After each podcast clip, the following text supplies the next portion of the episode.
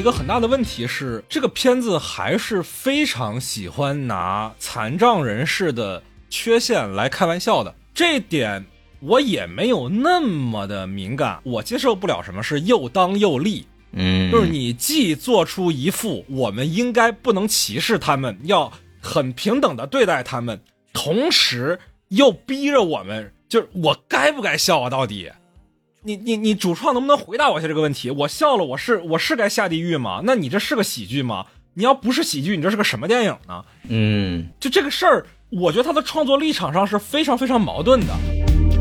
将欲望燃烧。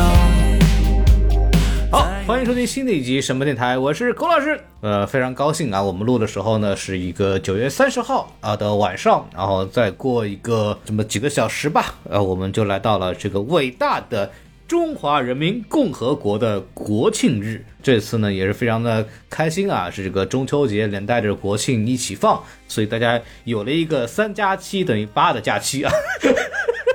足够的离谱啊！然后与此同时呢，我我们上班，我不知道。哎嗨，对，有听到我们这个熟悉的声音啊，来到了我们今天的这个嘉宾，就是我们今天这个节目呢，就是这个今年国庆档的传说当中的黑马。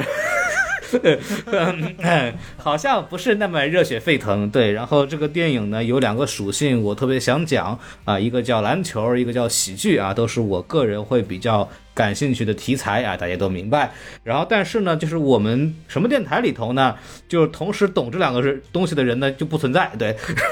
所以说呢，我就是也求名师访高友，对吧？就是想半天啊，就请了很多人啊，要比方说什么什么张艺谋啊，什么陈凯歌啊，他们都不愿意来说这个电影不是他们拍的，对。啊，他们不太懂篮球。对对，就不太会。对，然后我就说，那我们就是啊，就是退而求其次吧，然后就请到了麦高芬啊，哈哦，我是退而求其次的啊，对，不是你跟那个哦张艺谋和这个陈凯歌比，对吧？您可以谦虚一点，哦对。然后又是又因为提到一个关于智力障碍的这么一个片子嘛，然后我又想起了麦高芬嘛，对，就是哦，没有任何贬低的意思啊，就是因为我们这个电影讲究的是不歧视啊。我的意思就是什么呢？就是麦高芬老师呢，呃，据他所说是一个看篮球的人，所以就把他请过来了。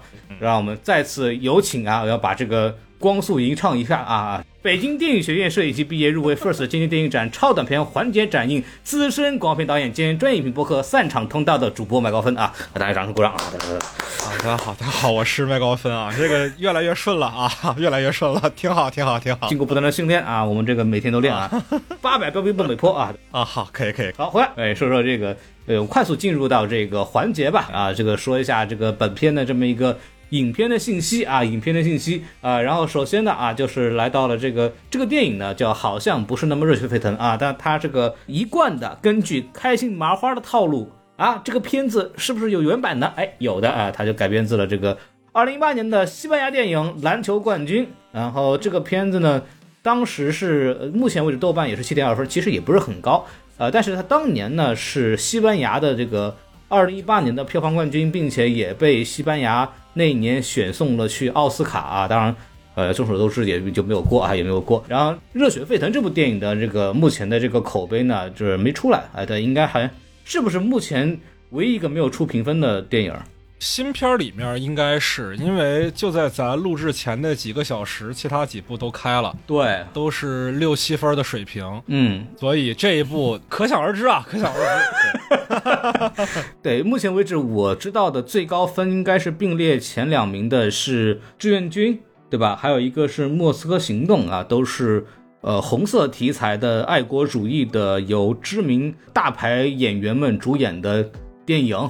长津湖的三位导演里面的两位分开又拍了两部主旋律，哎，对啊，非常好啊，一个 对，好，我们就是这么就进入到这个本片的这么一个过程啊。然后说到这儿的话，就说到这么一个，既然没有评分嘛，来说票房问题。目前为止啊，我们录的时候刚刚也讲了，九月三十号国庆档进入了这个第三天的时间，目前为止的票冠呢。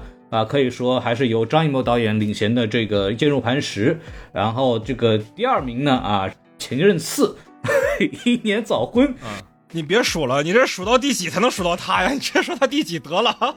哎，你别着急啊，对不对？往下说啊，志愿军雄兵出击啊，对不对？再往下啊，莫斯科行动，这个时候就要说了，哎，今年国庆档的新片应该就剩这个热血沸腾了吗？不，还没有到，下一个是叫汪汪队立大功大电影二》人还有副标题呢，《超能大冒险》，忘了。上映两天时间就拿到两千四百八十二点六万票房啊。然后在后面呢，还是就是我们的这个好像也没那么热血沸腾，还带山西口音，对吧？啊，那目前为止它的票票房呢是三千六六百二十二点六万，当然比这个汪汪队要高啊，因为是它已经上映三天，而汪汪队上映两天啊，大概这么一个时候。但是它今天的票房呢已经被反超了，那么后续可可见的这个上座率啊什么的也不如前面我说到电影高。那么这么说来，它后面逆袭的可能性也不是特别高了啊，和这个杀手啊当时的这个。票房表现比起来，可能就是云泥之别，对吧？那么这个片子到底出了什么问题？我们一会儿就要来说说这个事情。然后涉及到这个主创环节啊，麦高芬老师啊，就传统到您的强项了，对不对？您是经典采访人家这个主创的，虽然你也没采访过这个主创，对吧？嗯，啊，是这样，就是我先纠正你的一个小问题。哎，您说，你刚才说这个片子呢？呃，开心麻花嘛，一贯喜欢翻拍，对吧？嗯，但是呢，这个片子其实跟开心麻花没有关系哦，你没想到吧？呃，你说，就是这个片子，我认真查了一下它的出品方啊，嗯，一般情况下，开心麻花的片子，它的出品方里面会有两个公司，或者两个公司里面至少有一个，哎，一个叫西红柿，就是西红柿首富的西红柿，嗯，另外一个就是开心麻花影业本身。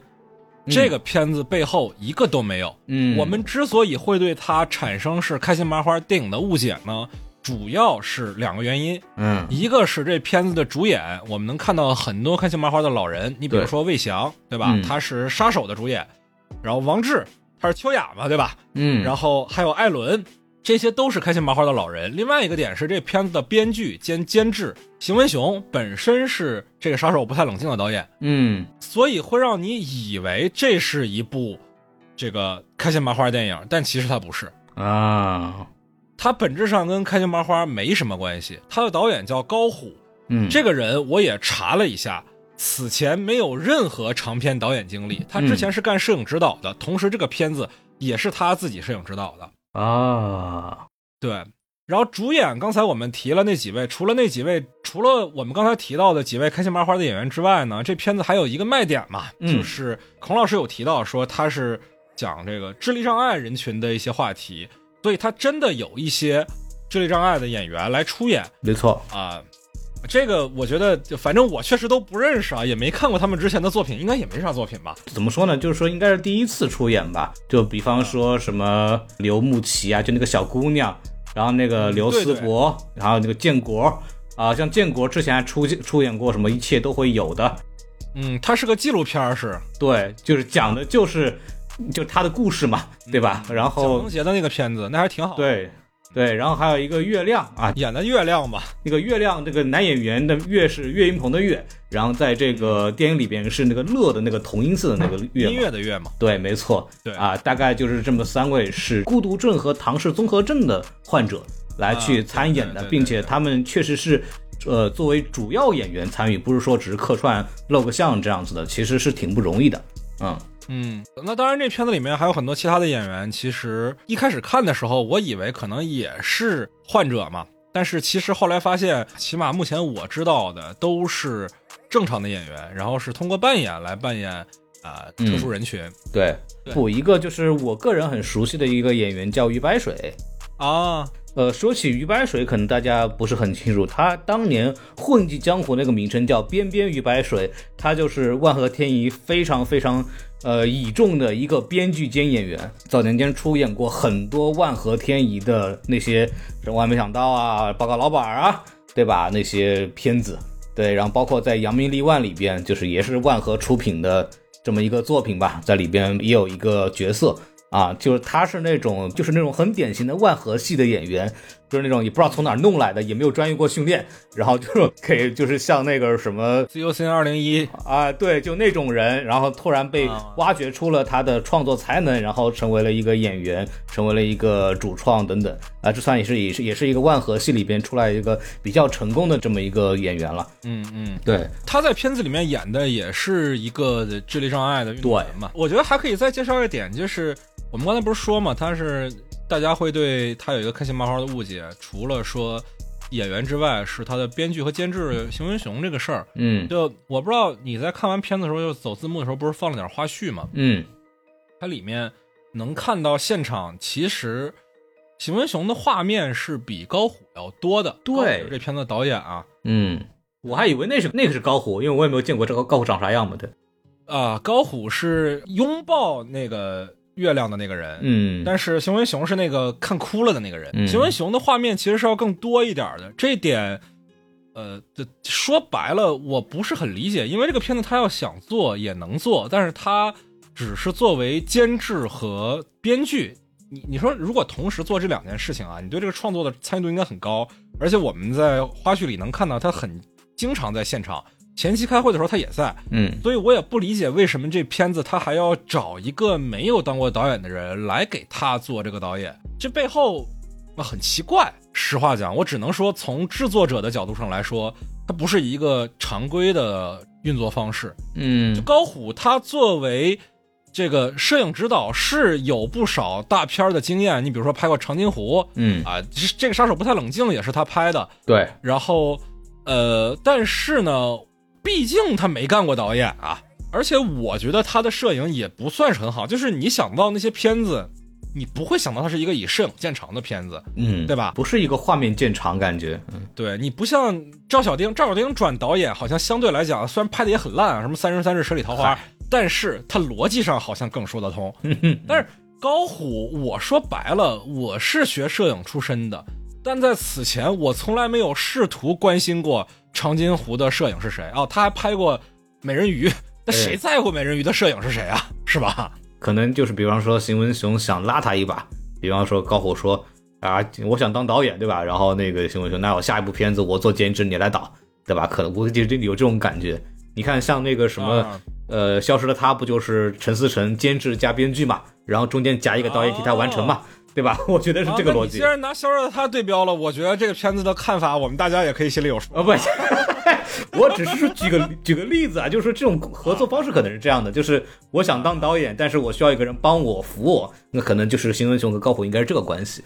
嗯，啊，也有可能，也有可能，也有可能。对，啊对，然后说到这儿，我们是不是就可以进入这个呃广告环节了啊？刚刚我们就忘记了一个非常重要的东西啊，大家欢迎关哦，还有广告呢。对，欢迎大家关注我们的微信公众号 S M F M 二零一哦，六。这个广告啊，这个忘了，对，忘了加这个微信公众号，加入我们的机器人就可以进入我们的群聊，然后跟我们大家一块儿聊聊这个十一档的有趣的电影啊，这个十一档真的简直是惨不忍睹。然后我们来 进入一下打分环节吧啊，非常好啊，大家一一直对我们的打分环节非常的喜爱，就出了名的这个客观嘛，喜爱啊。OK，公正嘛，公正嘛。然后这个麦高芬啊，这次这个这个接力棒交给你了，对吧？小宋老师不在啊，那你要好好表现啊。啊，有台这边主打一个客观，对吧？我今天也客观一把，哎，您说说这部电影就是我看过的五年最烂的电影。哦，你要我打分儿，它就是零分儿。哎呀，对啊，嗯您给介绍一下具体理由吧。您您这么客观，你总得说点理由吧？你不能情绪性打分嘛，对不对？对我们很客观啊，就是这个电影是这样的，我在今年的国庆档从来没有想要看过这部影片，哎，然后呢，我今年国庆档唯一感兴趣的影片就是《坚如磐石》。嗯，我觉得其他片子说实在的都有看不入眼的理由，对，比如说这个片子啊，假装开心麻花，我就不说什么了啊。嗯我们之前有听说过的假装开心麻花电影，就是《礼貌扮太子》啊，豆瓣四点三分，嗯就嗯，这成色什么水平，大家心里有数。然后春节档其他的片子呢，要么就是主旋律动作大片儿，我们知道那长津湖导演拆开来拍的，对，要么呢就是著名的烂片系列、前任系列嘛。所以其实我都不太感兴趣。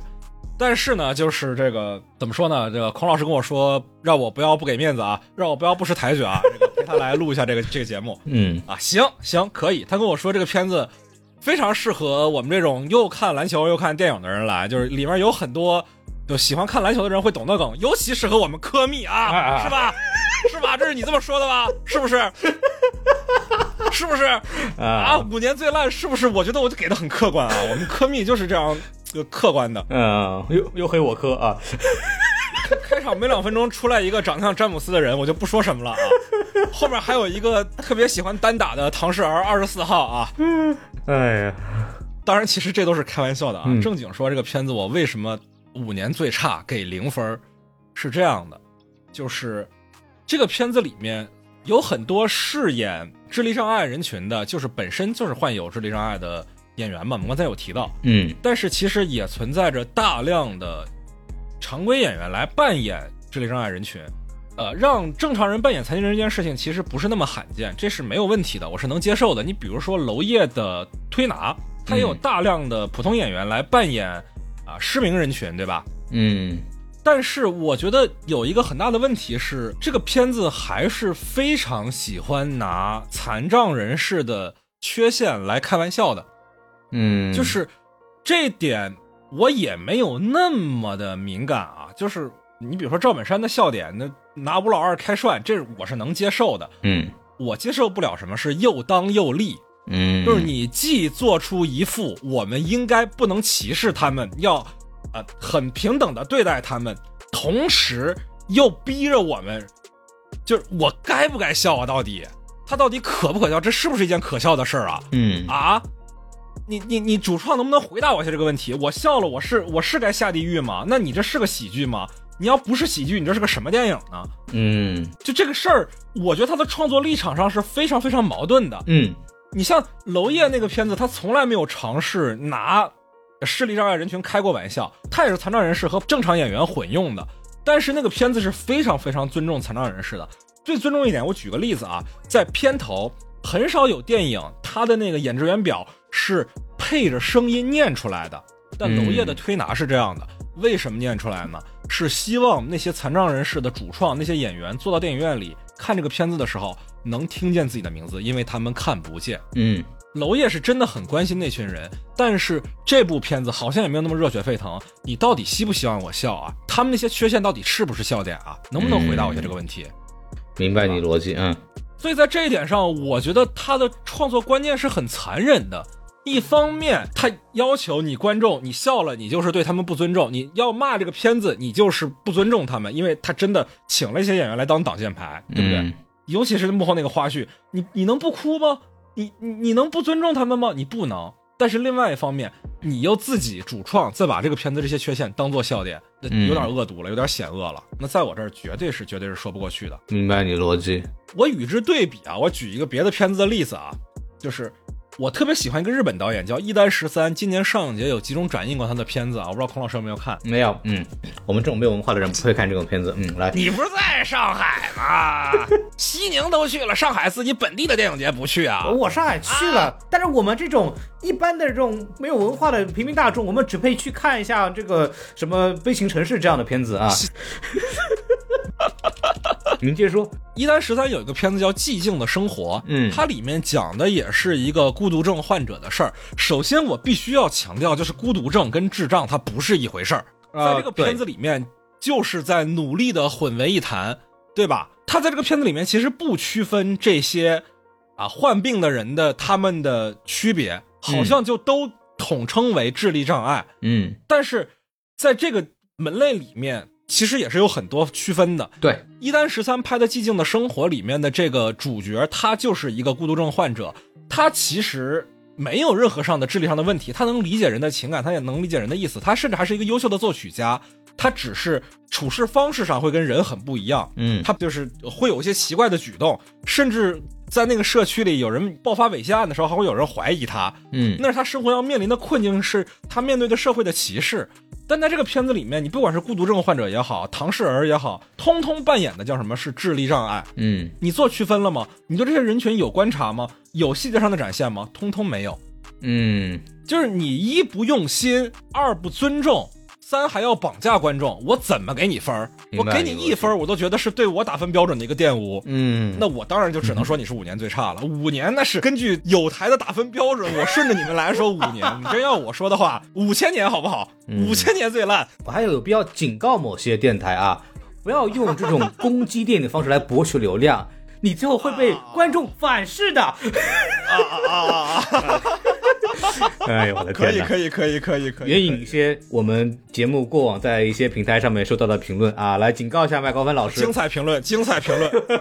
呃，精彩评论啊，对，是这样的，就是我会给这个电影这个三颗星啊。我为什么会给呢？我暂时先抛开麦高芬刚刚讲的这个我们该不该笑这部电影的情况下，我们去说这个电影的话，它首先是因为原版的电影我也看了啊，《篮球冠军》，它基本上大的结构是跟这个片子走的，并且主要人物的形象和一些主要转折跟原片是采取一样的方式啊，所以说整个的故事是流畅的，并且呢，这个有的笑点呢做的还是比较的，虽然是很开心麻花，但它是一个正常笑点。对吧？然后对我来说，我该乐也乐。所以说，它虽然它不是开心麻花出品，但它整个风格确实是啊，就跟这个过往的作品呢，在这个平均水平线这个差不多。所以我觉得这个电影呢，我是愿意给他六分的啊。就他看了确实，呃，不讨厌。对，然后嗯关于麦高芬刚刚讲的那个问题，其实我觉得这个东西是可以去讨论的。就我们应该以什么样的心态去展现这种所谓我们叫智力障碍者的这样的一个呃一个群体？那么是不是只有严肃题材一种方式？是不是可以有喜剧片的方式？然后是不是可以去做某种程度的呃搞笑，或者是或甚至是嘲笑啊？因为原片原就是原版作品，它其实也没有说就是是一个很严肃的东西，它也是这种喜剧风格的，并且很多包袱也是一样套用的。我所以我觉得这个片子可能去看它的时候，不一定需要用这么严肃或者这么去激烈的去看这个片子，是不是就不该好搞笑？我觉得我的态度是，我觉得它是可以去搞笑的。当然，就是是不是原作做得更好，这个我们之后会聊到这个问题。对，啊，孔老师说我玻璃心是吧？我听懂那了。我的逻辑是，哎呦喂，哎呦啊，行，我玻璃心，行，我哎，我奉劝你们这样高端的影迷 啊，不要把所有的这种题材都要往严肃的方向去靠，它是可以有一些灵活度的，这是我的看法。对我，这是我的看法。这种讨论其实当年也也针对当时篮球冠军的出现，也有很多这样的讨论，就我们该不该去拿他们作为笑料？我看来是可以的。对，这个我们之后再说。对，首先排除麦高芬刚刚讲的那个大前提情况下，我觉得这个电影本身有个五六分儿这样的成绩，我觉得是一个正常的这么一个评分标准啊，大概是这一个事情。对，然后我们来正儿八经聊聊这个电影吧。这个，哎，优点部分啊，麦老师有什么想说的吗？优点部分啊，哎，那个票价便宜算吗？哎，我我看《坚如磐石》确实挺贵的啊，因为看的 IMAX。哎呦，这个片子它是确实挺便宜的。为什么便宜呢？是因为嗯我根本找不到它的排片儿。啊，我在我家最近的电影院卢米埃啊，根本一场排片都没有。嗯孔老师跟我说让我不要不识抬举的时候，我搜了一下，我家最近的电影院在三公里左右的一个犄角旮旯的什么管庄完美世界影城。嗯，然后这个电影院确实挺便宜的，二三十块钱一张票啊！北京还能买到这么便宜的票价，我还是挺意外的。嗯那你比我值，我花了六十几呢。这 我去，行行行行 嗯，行，我看《坚如磐石》也就花这个价金日磐石我们没花钱嘛，这个金日磐石我看的是那个啊路演场。对，啊啊！对啊！《坚如磐石》我看了两遍，第一遍没花钱，第二遍自自费的嘛，就是得花点钱。第一遍我是当时是那天在影城看完《金融磐石》，然后赶紧开回家去我家附近又看了这个《热血沸腾》，大概是这么一个事情啊。对，啊、就你除了票价之外是没有任何优点可以说是吧？哎呀，嗯，哎呀，别为难我了吧？嗯，您请，您请，您请。，哎好。对对，我我首先就是说一下，这个电影本身它的这个主线故事是很清晰的，一个受困于自己内心小九九的一些这个就是胜负欲也好哈、或者是一些，它是讲了一个心智不健全的主教练嘛，然后经过这么一趟旅程，他的心智健全了，对吧？然后他的整个东西需要证明，需要去让他去搞定的是，就征服他所谓之前的那种胜负欲。然后他这个剧本的整体的脉络是很清晰的，而且它是有一个很好的对照作用。比方说，片方里边有一个马教练嘛，那个马教练也是一个就这个版本里边新加的角色，原片是没有的。那原片他的心魔是啥呀？原片的心魔是他跟他的女朋友之间的关系问题，他的女朋友想跟他要一个孩子，他说我没有准备好。啊、我首先说一下，原片里的那个教练快五十岁了，对啊，对，就是还没准备好？他他的女朋友有四十多了，你可以理解啊他是这么一个困境。然后，嗯原片里的这个逻辑呢，是他通过指导这个篮球队，他获得了他的队员的一个评价，说他里面一个队员就说，我也特别不希望我的孩子生下来会像我这样，但是我特别希望有一个像你这样的父亲。然后他给这句话出来之后，这个教练自己就找到了那个责任感，他觉得他可以去当这个父亲了。他有这个关系在里面。哎呦，这个点为什么要改掉啊？你说现在多响应国家政策呀！哎呀，哎呀，我不理解。对，哎呀，可惜了，可惜了。但是原片里边其实也存在，比方说，呃，一个正常的篮球队的教练，他看到这帮怎么说呢，就是没有什么行为能力的这样的一个队员吧，然后老输球，他也希望他们拼命的想让他们赢球，也有这个事儿。但是这个在原作品里边，它只是很比较小的一部分的一个动机，但他在这个这个所谓中国版的这个版本吧，他是把它作为一个大主线来去拎的。所以说，他也是对应的去做了很多的这样的调整，比方说设立了马教练，就是艾伦演的这么一个所谓的这个对立关系的这么一个角色，然后它里边嗯，反派嘛，对，他也往里边做了一个对应，比方说他一开始他在执教这个大学篮球队的时候，他的那支球队是一支常年的这个常胜之师嘛，就所谓更好的学校、更好的成绩、更好的成绩、更好的球员、更好的成绩、更好的球员这样的循环的这么一个事情。然后对面这个艾伦指导那个作品那个队伍是从一个不不怎么样的这么一个球队，慢慢的变成了这个。呃，劲敌，然后常年跟他争亚军啊，虽然说一直没有赢，但就是今年的热火嘛，对吧？对，就是能看出来 啊，这个导这个教练的指导能力啊，对，然后再通过比方说这一次这个人生的这么一个转变，他下放到这个所谓执教这个阳光之家的这个篮球队之后呢，他其实正好跟这个马教练做了一个反转。哎，马教练下放之后，指导了一支特奥会里边的这么一个常胜之师，然后他就是接受到了一个所谓的外外挂猎枣的群体，然后把他慢慢的培植成这么一个总亚军，对吧？然后通过这个方式，他走了一遍从零开始的这么一个过程，补全了他人生当中的这么一个缺失的部分。其实他在这种呃所谓的剧本的设计上，跳脱了原作，是做了一个比较工整的设计的。我觉得这个部分来说，其实是我能看出来它的结构是有认真做。原作是不是最后夺冠了呀？原作没有，原作片名不是叫篮球冠军吗？对，但是它其实最后那个落点跟这个中国版是一样的，哦，只不过实现总亚军这个结果的方式不太一样。这个我后面有慢慢也会说。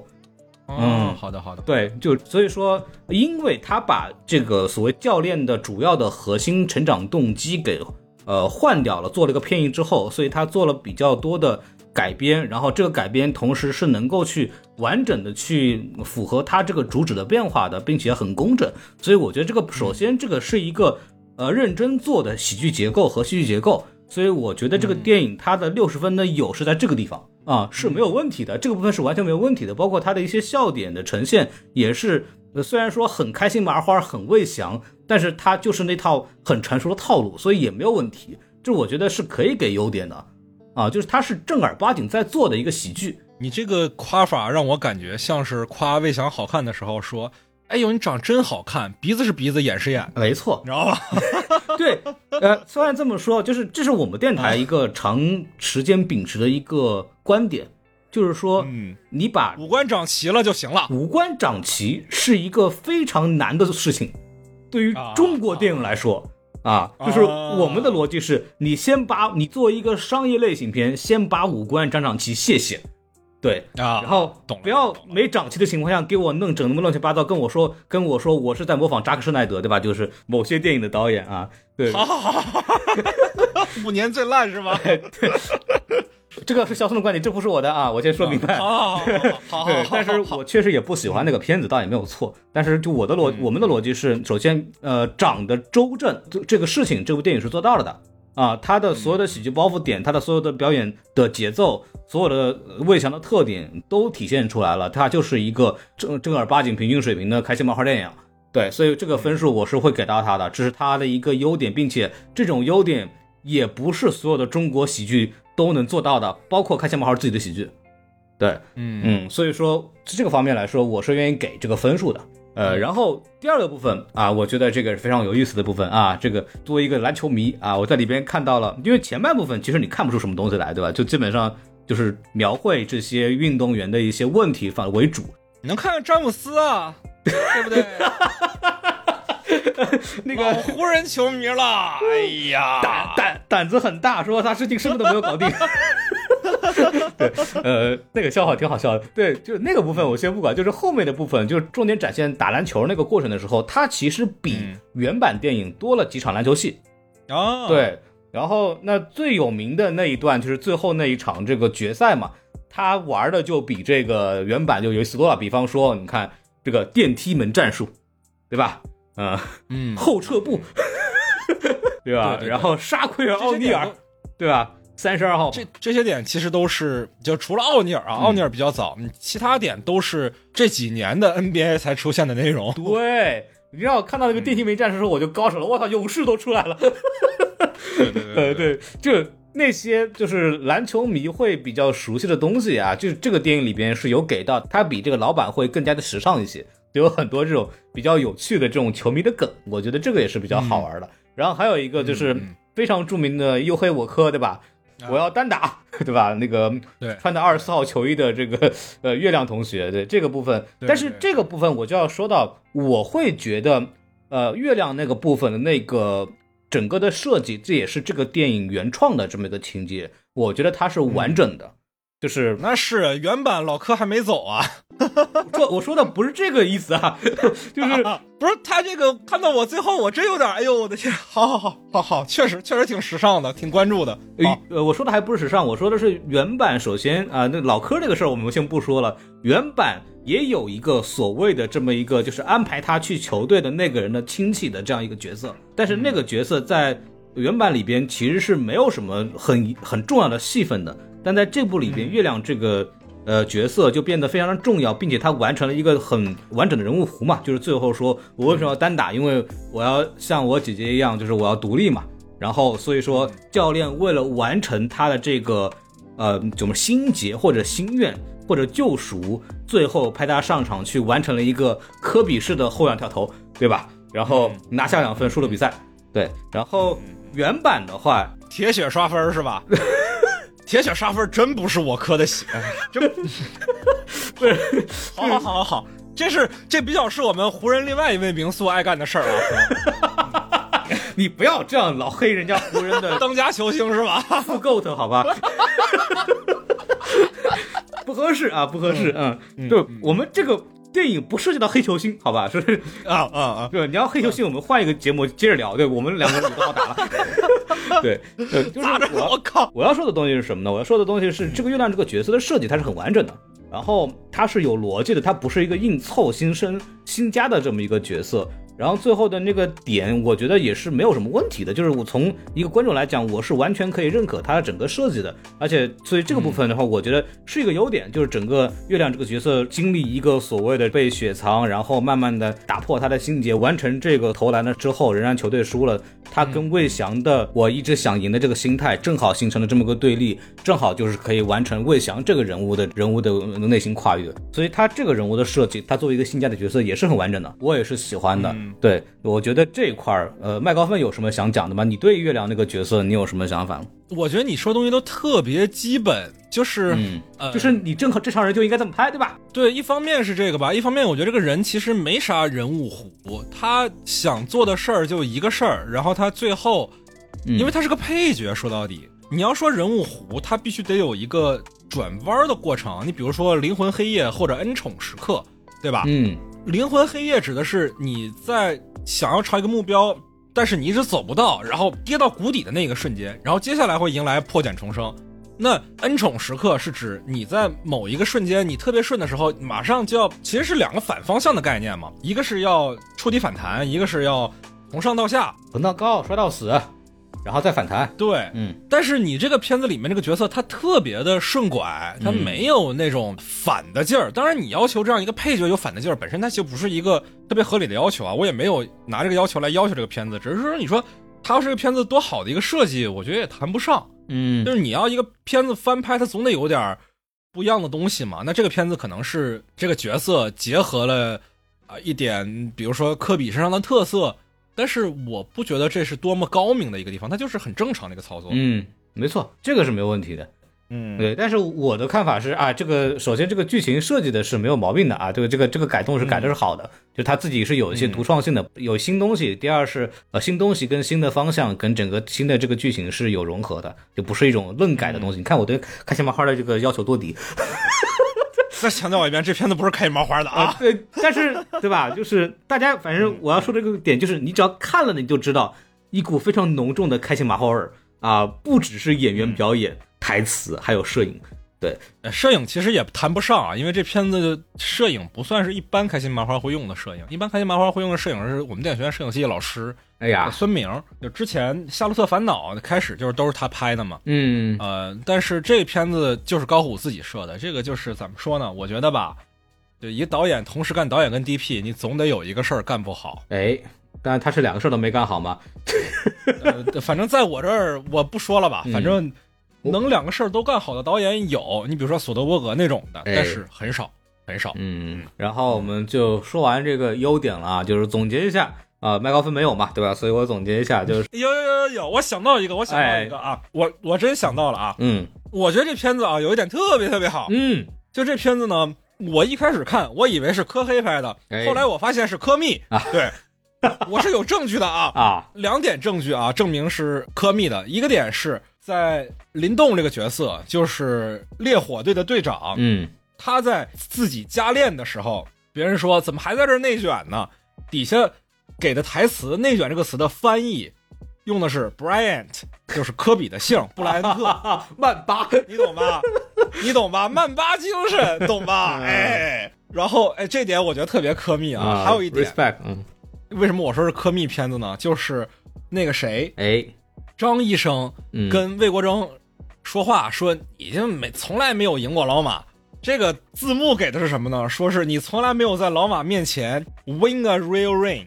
啊，这个典故说实在的啊，嗯这个稍微有点深了。我觉得这个可能最近不是很关注篮球的朋友们可能不知道啊，但是嗯，啊，懂的都懂，只能说老胡蜜懂的都懂。这个这个有两层吧，就是就是你们这种科密啊，就只会攻击一下我们的复购的，对吧？对，但是 但实际上这个 real real ring 的真实来源是什么呢？就是当年针对科比的，啊、因为你没有奥尼尔之后，你没有拿冠军，所以你没有 real ring。啊，对啊，那科比后来拿了呀，是不是？你不能说加索尔是巨头吧？对，但是这个梗啊，是来自于这个最早的这个啊科、科比和奥尼尔的这个争议啊，并不是来自于这个科比和复购的，对吧？那对啊，那你要说那个富 goat 拿不了冠军，富 goat 去哪个球队哪个球球队拿冠军，对不对？啊、我们这个要聊就多了啊，这个要聊就多了。对，这个感觉好像我是詹米一样的，其实我也不是这个。对对，但但是但是我你怎么我对科比这个你怎么？能直呼金上的姓名呢？啊，哎呀，藏不住了是不是？小黑子露出犄角了。我比你大几岁，我看球那会儿，詹姆斯都不在我的视线里，好吧？嗯，啊啊，对啊，anyway，就是先这样，我们把这个优点部分弄完啊。这个这个总结一下，总结一下，就是麦高芬的一个优点呢，很简单，一个是票价便宜，对吧？然后一个是曼巴精神啊，这个非常好啊。对对对对致敬致敬对然后我这儿呢，就是我觉得他的剧本是很工整的，并且新增添的角色和新的利益是互相能够贴上的，并且它是一个脱离于原作的这么一个呃工整的设计，它不是说一个魔改，它是改完之后是有这个专门的设计的，它让这个故事的故事的结构是非常流畅且工整的，人物的完成也非常好，然后它所有的这种所谓的笑点和这些喜剧结构设计也是一贯的魏翔的电影的水准，所以我觉得如果大家喜欢魏翔电影啊、的话，我觉得看是没有什么问题的。对，大概是这么一个事情嗯啊、然后我们就可以进入到这个麦克芬非常喜欢的环节啊。您作为五年最差，对吧？您说一说。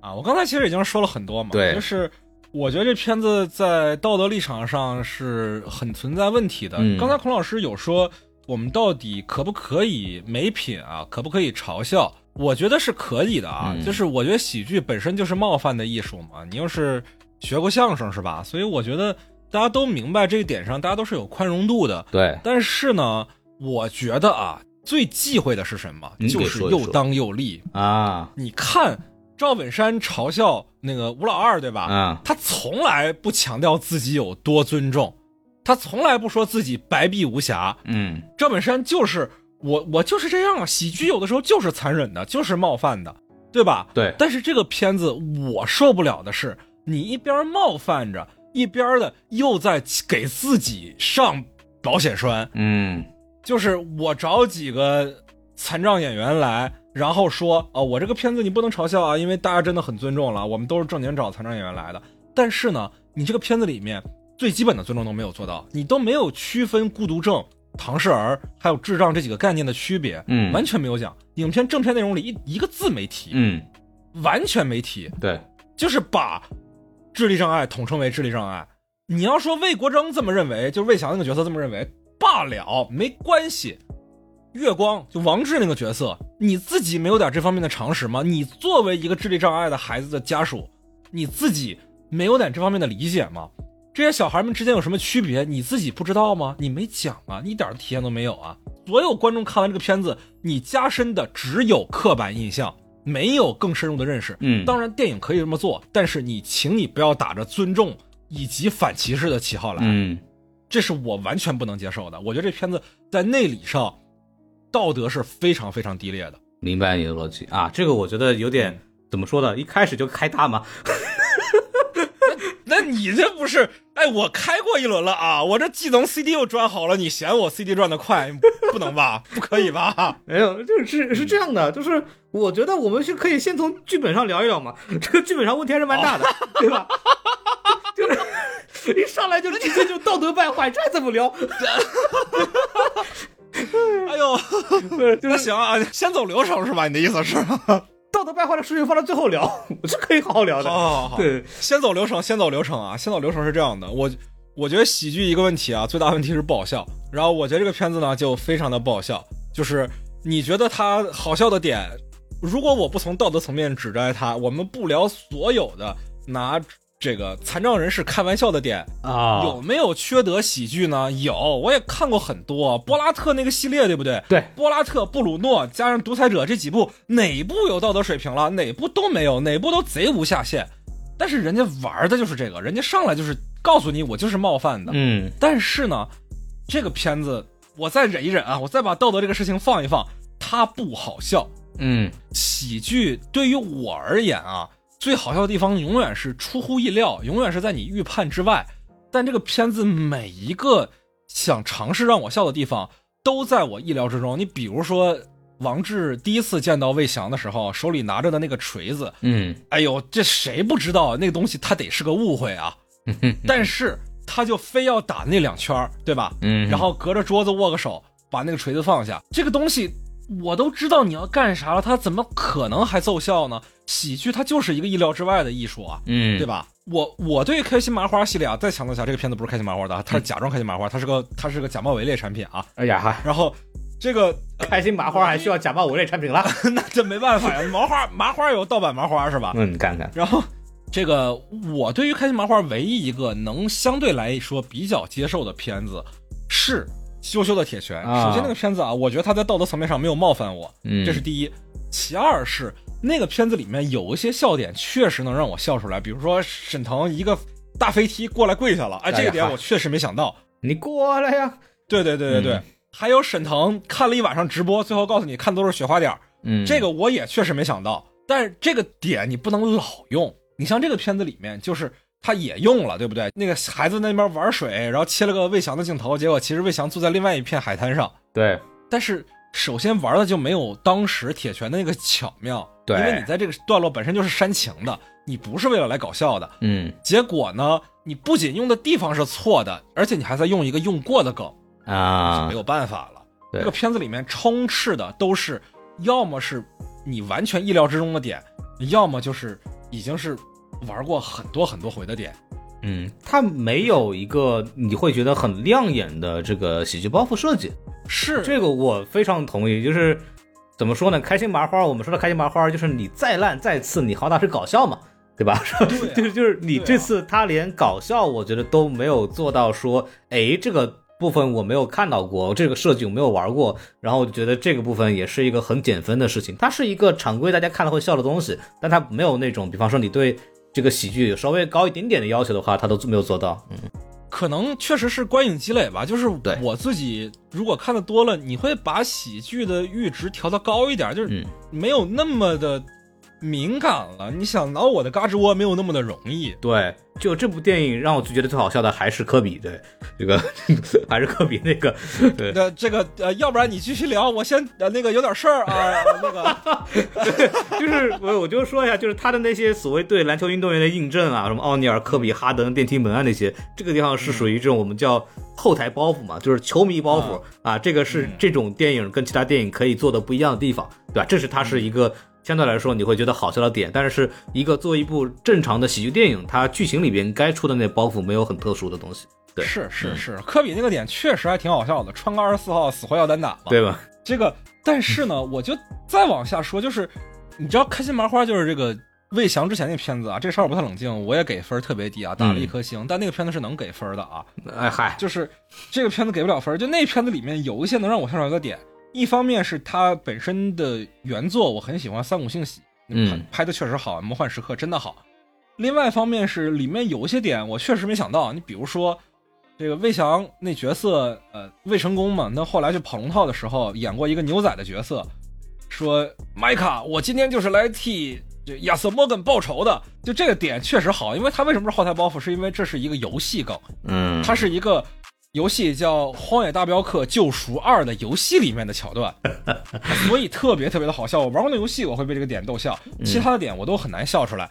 就是你得足够的让我意外，这片子里面一次让我意外的东西都没有。对，一看那些老头下了车，你就知道这场比赛这个假赛一定会很拿这些这个丑态百出，如何打假赛这个点来做包袱，那怎么可能笑得出来呢？对，而且那个假赛打的没什么意义。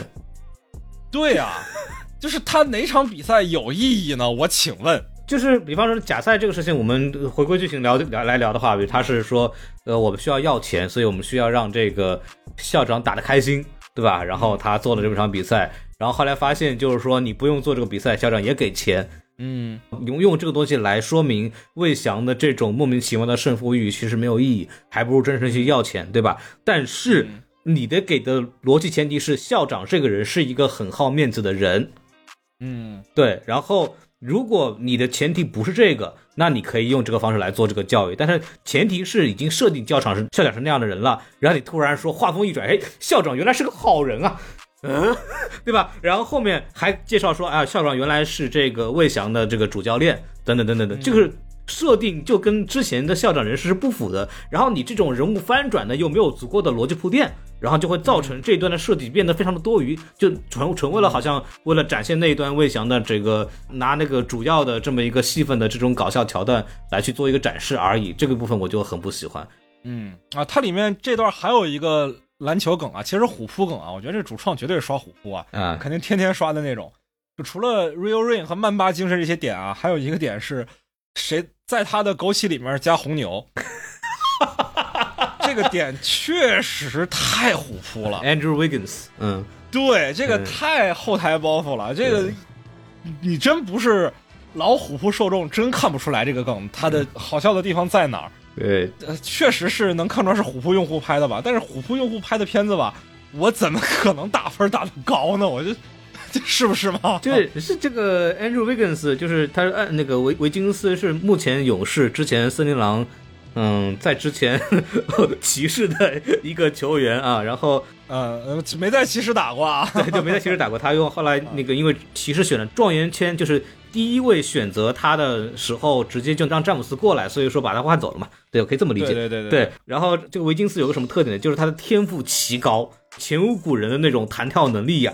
等等等等，历史级别的身体天赋，对，真的是特别好。但是他在这个之前打球的时候，一直没有展现出他这种超级球星的这样的志气来，一直打得非常的养生，每场固定拿个十九分。他是状元秀嘛，在 NBA 里面，状元秀是每年选选秀顺位的第一个，就意味着大家都很看好你，觉得你一定能出来，超级球星概率比较多。嗯。对对对对，你像姚明、像詹姆斯，其实都是状元。嗯，呃，科比第第几位来着呢？啊，呃，科，哎，你这走了啊，走了啊，坐直升机走了啊。哎哎哎，坐直升机走，这个梗是你该说的话吗？你看这我不装嘛，对不对？嗯，对，就是 anyway，就说回来，就是说我们这个维金斯这个梗呢，是就是说，因为都都说这个维金斯在打了养生篮球，但是偶尔维金斯可能会爆发拿个三四十分，对吧？在那种情况下的情况是什么呢？就是说，哎，维金斯今天这个保温杯里面不放枸杞加红牛了，哎，有这么一个梗，对。嗯对，就是有人说谁在嘴哥啊，他的外号叫嘴哥，因为他嘴特别大。谁在嘴哥保温杯里又加红牛了？对，就偶尔爆发认真打的时候就是这样子。所以这个点确实是认真玩过、刷过虎扑的人才知道的典故。嗯，哎呀，我暴露我自己，是不是暴露太多了？老老 球迷梗了，老球迷梗了。这也不是因为我也不刷虎扑嘛，但是这个梗我们就知道，就是老老球迷梗啊。那你在哪儿看到这是这句话？呃，B 站也有啊，哦，对吧？哦就是这个各个平台只要是球迷有关一部分，这个都没啥问题。啊啊啊！球迷就那么些人是吧？全中国并不只有虎扑这个地儿可以聊篮球，谢谢。我作为球迷的时候，虎扑都还不是一个非常大的网站呢。嗯嗯，当时还在玩贴吧是吗？我也玩贴吧，其实。当时新浪体育下面呀，就是当时姚密、姚黑那个激战正酣，就是在心脏下面。对，我记得当时还有很多漫画家，什么超级大嘴拳之类的。对，然后什么联袂什么怒摘两分一板以获得主教练信任，对吧？就是对对对孤搭丞相嘛，对吧？这个一说的就是时代眼泪了，对。，A B C D E E D C B A 是吧？哎，这个这个聊聊偏了，但是这个很很有趣啊，有机会可以跟麦克风聊篮球。对，这救命啊！老球迷梗，老球迷梗了。这都太地狱了，这些梗，人都退役了，别折腾人家。就是那时候很，现在新的球迷很多人说，怎么当年没有人这么黑姚明？当年黑姚明比这牛逼多了。当年姚大傻这个外号，那开玩笑呢。对，就是，现在真的黑王哲林什么的，这在当年这战斗力都太差了。现在现在这帮黑子的这个水平真的是不如往年。那当年那真的是连篇累牍的文章，就是那种写长篇对着骂的。对，扯太远了，扯太远了。回来，回来，回来，回来，回来。我还是说这个喜剧段子不够好笑的事情啊。哎，您说一说啊。对对对，我觉得就是呢，就是出人意料的点，可能你说的后台包袱确实是有一些，嗯但是呢，实在是太有限了，而且因为它是一个篮球题材电影，所以嗯它有篮球的后台包袱，太正常了，对，它也不够的让人意外，它有点别的那才叫有意思。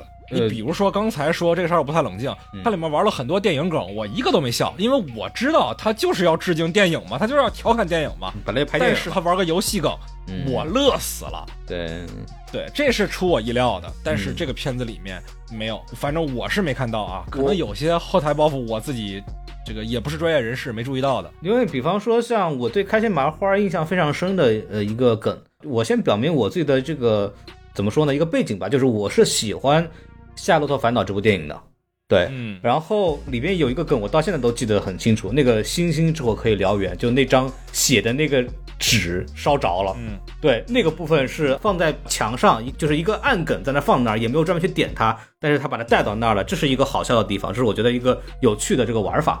对，那对现在想想，这个也是当时比较新，现在也是被反复滥用了。对，当时出来的时候，我也觉得非常喜欢，就是它有一些有巧思的设计，啊，这是一个好的喜剧电影应该给我们带来了一种比如新梗的方式。但现在这部电影来说，目前为止我看下来是没有那种特别哎耳目一新的啊这种包袱的方式没抖过。对吧？就是这个部分，当然你说给我看说一个包袱有没有新包袱，可能也有点欺负人，对吧？因为在我看来，天底下没有新包袱，基本上对就对，但是这这也是我跟麦高芬共共同的观感，就是他作为一部喜剧电影，他六十分可能是有的，但是他更好的水平是远远没有达到这不是共同观感啊，啊，就是六十分跟你不一样，对吧？就我的意思就是说，就是他作为一个喜剧片不，新鲜了。，对不新鲜，但是这个不新鲜感，这个是一个非常明确的，嗯。嗯，对，然后麦高芬刚刚说的是不好笑，对吧？这个我们也一起同意了，对吧？就是说了二十四号单打的非常棒，很好笑。哎呦我的天，好好好很好笑，还有对这个很好笑，对，然后呃，就我没有说科比这个单打不对的意思啊，科比单打这个有充分的理由，这个也是有数据验证的，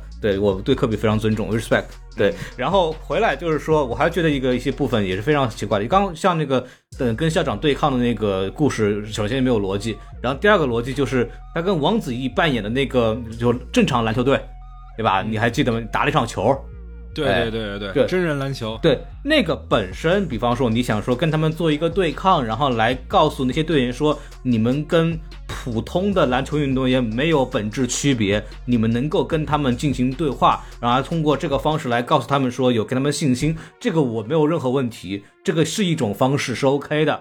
就无非是如何我们如何看待残疾人这一个点嘛，一个方向。嗯但是嗯有没有必要让两个球队打成平手？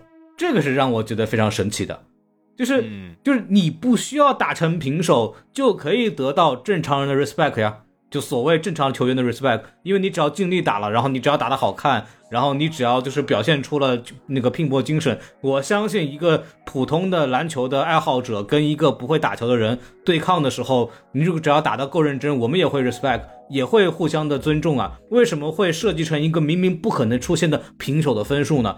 我觉得这种所谓故意的这种增强，我觉得也是毫无意义的。这个是我觉得也同样的就是新加的一种无效的尊重，这个是我觉得是一个非常奇怪的事情，我到现在都不理解他为什么要这么做。对他，我觉得在剧作上的逻辑就是为了让魏翔跟王志之后的那一场冲突戏有一个基础嘛。嗯就王志不接受魏翔让他们跟普通人去对抗，但魏翔认为他们必须得进入社会才能成为成年人，他们不能一直被当做孩子。嗯就是其实是为了后面的戏做一个铺垫，但问题就是在于，呃，首先这场戏拍那么老长啊，而且中间还夹杂了魏翔跟王子异那个角色，就是那个队长两个人的冲突，然后中间还有一段打得挺凶的，你也不知道为什么那些人要对这些小孩们，就不是小孩啊，就对这些特殊人群们下这么重的重手，嗯。就是你再怎么说，你比如说教练的尊重要到了，我们可以全力以赴了，你也没有必要隔扣人家呀，对不对嘛？嗯，就是你隔扣在篮球运动里面，就是明显带有欺负人色彩的，他都不是隔扣了，齐扣，嗯。对吧？那有那个必要吗？你欺负人家特殊人群，你自己有快感吗？也不可能有吧？你成年人都不会有的吧？这个事儿说不过去，其实。你就你认真打球可以通过很多方式，就不需要通过起扣这个方式来表现你认真。嗯对啊，你像王子异这个角色，他中间不是有说嘛，说我们自己打篮球的时候，我们悟出了快乐篮球的概念嘛。嗯那他们在这儿，你比如说就喜欢耍花活，然后露了一些破绽，这也不是不行嘛。就是真实的体育竞技里面也有那种打球特别华丽风骚，但是玻璃大炮就防守贼不行，根本固头不固定的那种这球队战术，有的是啊。那啊，当年太阳嘛，不就是这样的吗？太阳都说少了，你说你就说当年的黑八勇士嘛，你完全不哎，对，黑八勇士纯跑轰战术嘛，就老爱丽丝那一代、嗯是吧？就是这种可以有的呀。然后在这个过程当中，你也可以让魏翔这个角色看到了，说这些球员他们自己平时，比如说他之前是个胜负欲特别强的人嘛，这不是背景铺垫嘛，对吧？对那他在他的眼里可能就是实用篮球，铁桶一块，防守起家，可能就是比较像啊斯波那一套铁血篮球，对不对？啊或者说波波那种感觉。这个典型的案例应该是之前之前那个活塞那个教练，啊，那个坏小子那个时代是吧？呃，不是，是零三零四年的活塞嘛，拉里布朗时代的活塞，啊，对吧啊那个是一个湖人 F 四？对对，那个是一个典型的，就是一个刻板到极致的教练 啊，就是又又黑我科是吧？怎么都在黑离不我科？开科比了，真的是，啊没有这个故意要黑科比的意思啊。对，因为我要说到这儿的话，就有一个点，你刚你说点那个快乐篮球，我就我没理解那个快乐篮球的意义是什么。对，就他提了一句嘛，然后就没了。就我觉得这一点是可以做的。可能之前在魏翔的眼里看来，这些小孩都是工具，你必须得听我的，你必须打这个一极致的团队篮球、效率篮球，嗯必须得打最合理的篮球。呃，最合理的篮球，甚至可能，比如说在我们眼里看来，有些时候都不是特别合理嘛。对对，就可能要算分啊，什么乱七八糟的，甚至犯规战术，就可能到最后，你比如说剩时间长的时候，就就需要犯规战术来进入到罚点阶段，反正就打着难看对方的得分。打难对看，嗯篮球历史上有的是这样的阶段，尤其是在 FIBA，就是国际篮协里面有很多这样的队的。但是呢，这这点要讲，其实讲很多啊，因为你比如说 FIBA 为什么这样的球队特别多？因为比如说当年允许联防，这个没有防守三秒，这些都是原因嘛，我们都可以讲。但是比如说当这些小孩们打出快乐篮球的时候，让魏翔看到快乐篮球的魅力的时候，让看到他们身上不一样的特质的时候，可能魏翔也会有所转变，有所改变。对对，也许在他这条线上又会有不一样，也许能把王子异这个角色，就是林动这个队长的身份，也能做得更好看一点。完全没有往这方面努力，完全没有。对那个队长莫名其妙的这种对抗，就是跟这个教练对抗。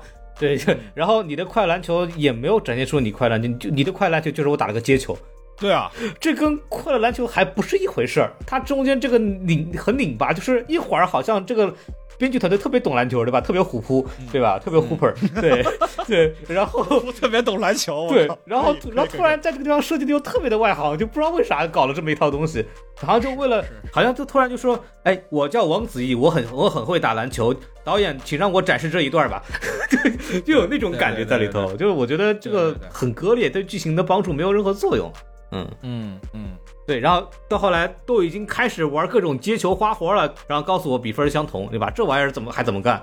不合理，这真不合理。对，而且这段也是个原创剧情啊，这个不是可能好像就是为了王子异耍帅一样的这么个出来的东西，反正也就没有什么意义、啊。就是这个部分剧情上反正问题也非常多。然后我们是不是就可以呃愉快的进行一些这个辱骂的过程了？哦，我我我又可以开大了是吗？哎呀，啊 大家还想听我第三遍羞辱这个片子的道德水准吗？呃这个确实道德水准比较低。可以跟你对抗一下嘛？对，啊、行，那你直接说吧，因为我已经开过两轮了。这个片子在聊一个点嘛，就是我们如何看待就是这个我们智力的障碍人士，对吧？或者我们如何看待残障人士，对吧？就是一种方式，就是我们这里边讲的，就是我们把它当做正常人来看，对吧？一种方式就是王志那个角色倡导的，就是我们要拼命的保护他们，我们不能让他们受到一点的伤害，我们不能跟他让他们经历社会毒打，对吧？嗯那么在我看来，叫首先我不完全赞同这个观点，但我觉得这是一个可以去讨论的方向，就是说我们是否可以把残障人士当成正常人一样去嘲笑他们，这是一个可以去聊的话题。我为什么去会这么聊这个问题呢？是因为我看了原版，嗯嗯、原版里边其实也有不少关于残障人士的笑料的部分。嗯然后这是第一点，第二点是它不只是他们的残障本身的一些笑料，嗯，而且还有关于他们道德的一些笑料。道德的笑料怎么说呢？因为很少有人探讨残障人士的道德水平的问题。我举个例子，嗯就原版它的尺度是更大的，它是有性喜剧部分的。啊，对，那么原原版里边有两个角色一直在讨论，就是我有一个女朋友，然后另外一个说他的女朋友是个舞女。啊，不是狗了是吧？对对对，不是狗，是一个舞女，就是一个、嗯大家懂的那个那个职业，对吧？然后那个残障人士还说呢，我跟他之间其实就是上床在一起，啊我们两个就是上床，对啊我们就是干这个事情，对他很喜欢我，对啊。然后包括那个设定里边那个呃那个那个教练的嗯、女友吧，呃很性感，嗯很漂亮，喜欢穿低胸装，在西班牙嘛很奔放，嗯，对吧？然后那里边的队员，它里边会有一些就出现过不止一次的那些队员看那个女教练的女朋友的胸部，嗯对，包括那个那个女朋友去开那个大巴车，呃，旅行车，然后旅行车特别颠嘛，所以他的胸部会抖，然后给一个特写，然后镜头一移是他里边其中一个队员在看着他。我的天呐，这片子放到今天一定要死！我的天呐，我已经开始害怕了。对，然后包括里边还有，比方说一些绿帽梗，啊，啊就是其中一个篮球运动员越来越虎扑了，我的天，这个对这个电影，其中一个篮球运动员跟这个教练说什么？你的老婆跟我说，她想跟你生一个眼睛像我一样的那那个孩子，就就这种梗都有，就这种所谓我们叫屎尿屁或者恶臭，所谓所谓这种性喜剧的梗全在，这些都是由残障人士来去说出来的。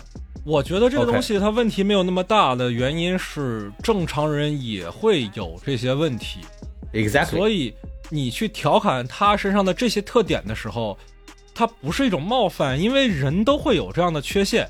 但是这个片子，咱这个好像也没有那么热血沸腾啊。就这个片子里面，很多时候就是在拿他们的缺陷当做笑料。这个嗯我觉得怎么说呢？就是残障人士啊，尤其是智力障碍人士，他们相比于其他的残障人士，我觉得更不能调侃的一个原因在于，他们是没有办法替自己说不的。嗯，就好比说，我们没有办法去调侃小孩儿一样，就是啊、呃当然你也可以调侃小孩儿啊，我们说熊孩子嘛，这就是在这个问题。比方说拿小孩举个例子啊，就是拿举个例子，像我们这样这个年纪的人也特别讨厌熊孩子这种事情，对吧？嗯把我们的高达给撅了，把我们的手办给撅了，对吧？然后家家人还不管，然后小孩特别讨厌。那么那些小孩也没有自我意识，那些小孩是有自我意识的呀。或者这么说，他的自我意识没有强到说，因为他很可能他是一种本性恶，他的原因是因为没有受到足够的社会教育。嗯，对，然后就他就所以说我们去现阶段评价那个孩子是不是一个坏人是也是不公平的，也是不公正的。我觉得是这样的啊，嗯就是我们还是要区分两个点，一个是这些人的先天缺陷，我们不嘲笑先天缺陷的基础是因为嗯，文明要求我们善良。对，然后另外一个点，我觉得小孩子作啊，这个东西它不叫先天缺陷，它只是阶段性的一个问题，嗯上升不到缺陷的问题。就比如说这个小孩儿，如果他是真的有什么，你比如说小孩杀人了，这个点你会拿去调侃吗？你不会的。嗯小孩去贩毒这种事儿，你会去调侃吗？那很多黑帮片儿讲这些事儿嘛，小孩去贩毒，谁把他当成笑点来调侃了？没有，嗯都把他当成社会的最大问题来说，都把他当成一种只必须去正视的问题来说，因为他背后是残忍的，嗯对吧？就是我觉得文明要求我们善良，这个基础是没有错的。我们去拿先天的东西去嘲笑人家，尤其是在人家不能替自己辩驳的时候来说，嗯，我觉得这不是我眼中的善良，不是我眼中的文明。这个点我确实是接受不了，我不知道是不是我太敏感了，因为我们那场也确实有观众笑得很开心，对对，就是我觉得啊，就是一线城市北京啊，虽然我住五环外啊，首善之师嘛，京师嘛，好歹还是朝阳区。嗯我觉得，就是即使北京朝阳区也有这样的观众情况下，它是能说明普遍的问题的。就这种东西不会冒犯到大多数人，但嗯我在我眼里，它仍然不是一种善良或者说文明的态度，这点我嗯极其不能接受。明白。嗯，我的逻辑就是，首先原版电影也有你说的那些，就是所谓的嘲笑他们本身缺陷的点，对，这是第一点。对嗯，然后我为什么会没有觉得？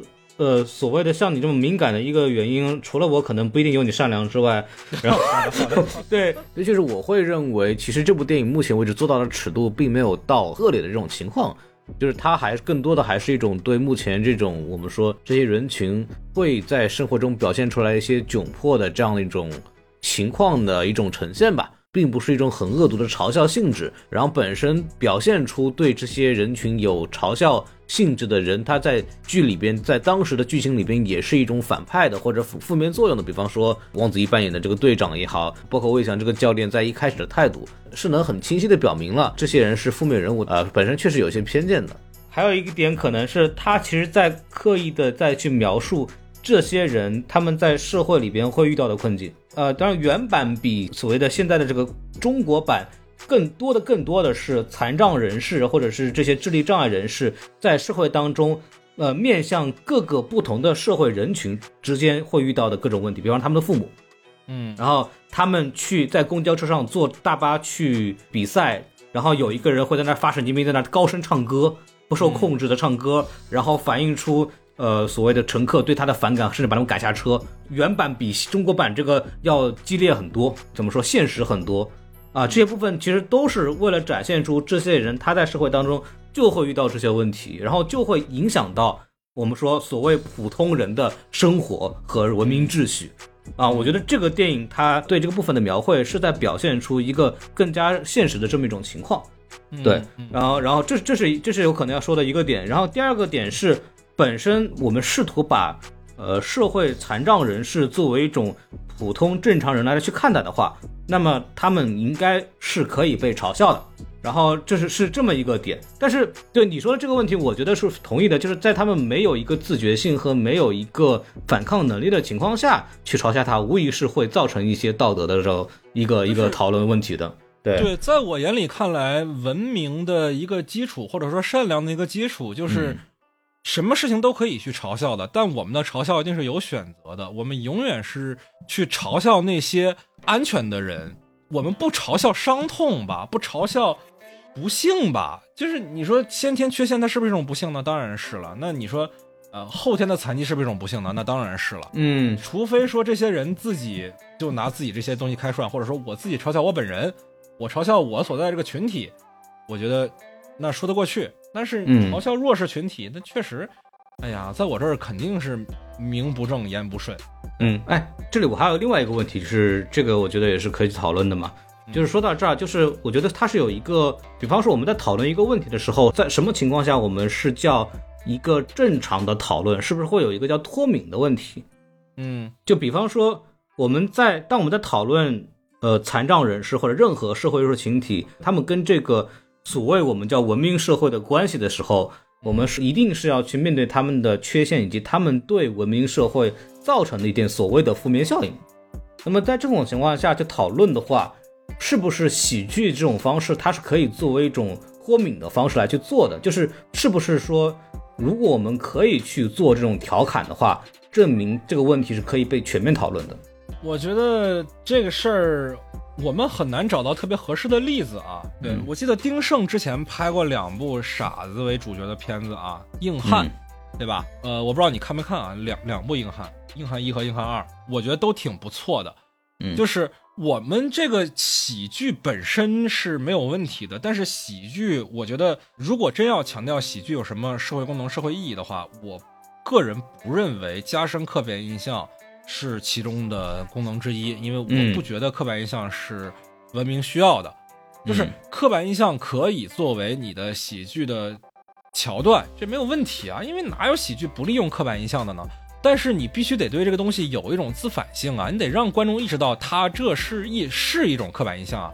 你比如说，很多黑人的脱口秀演员喜欢开黑人这个族群里面的玩笑嘛，对吧？嗯这个我们见到很多很多都是这样的，甚至有些白人也敢开，但是他们开的前提永远是他们知道社会中存在这样的刻板印象，观众也都知道，他们都知道这样的刻板印象不对，观众也都知道，所以嗯他们有这个默契，才把这个刻板印象拿出来说。《硬汉》这个片子里面的这个主角刘烨那个角色啊，他当然是后天导致的脑筋不太好使，因为缺氧嘛，对吧？嗯有那么一段时间在水下，为了救战友，所以缺氧了，脑子变得不太好使。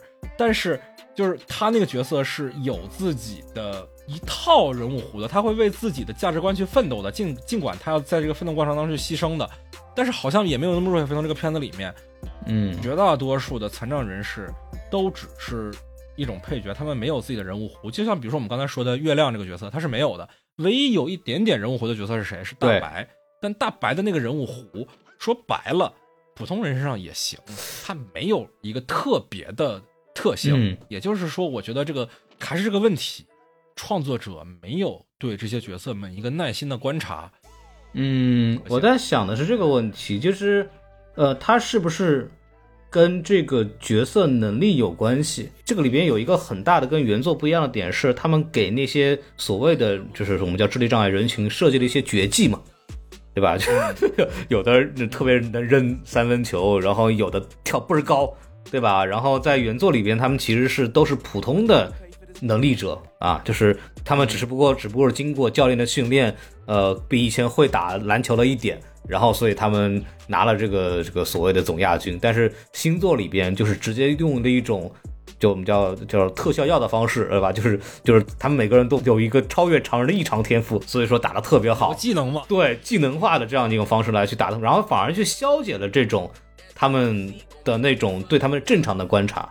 我觉得可能是有一种这种方式去，是的呀，是的呀，因为它的背后的逻辑还是一个，就是开心麻花一直以来嘛，嗯那毕竟是一个脱胎于舞台的集体嘛。嗯虽然说这片子还是要说它不是开心麻花的片子，但邢文雄这个人是从开心麻花出来的，嗯他一定是带有那边的风格的。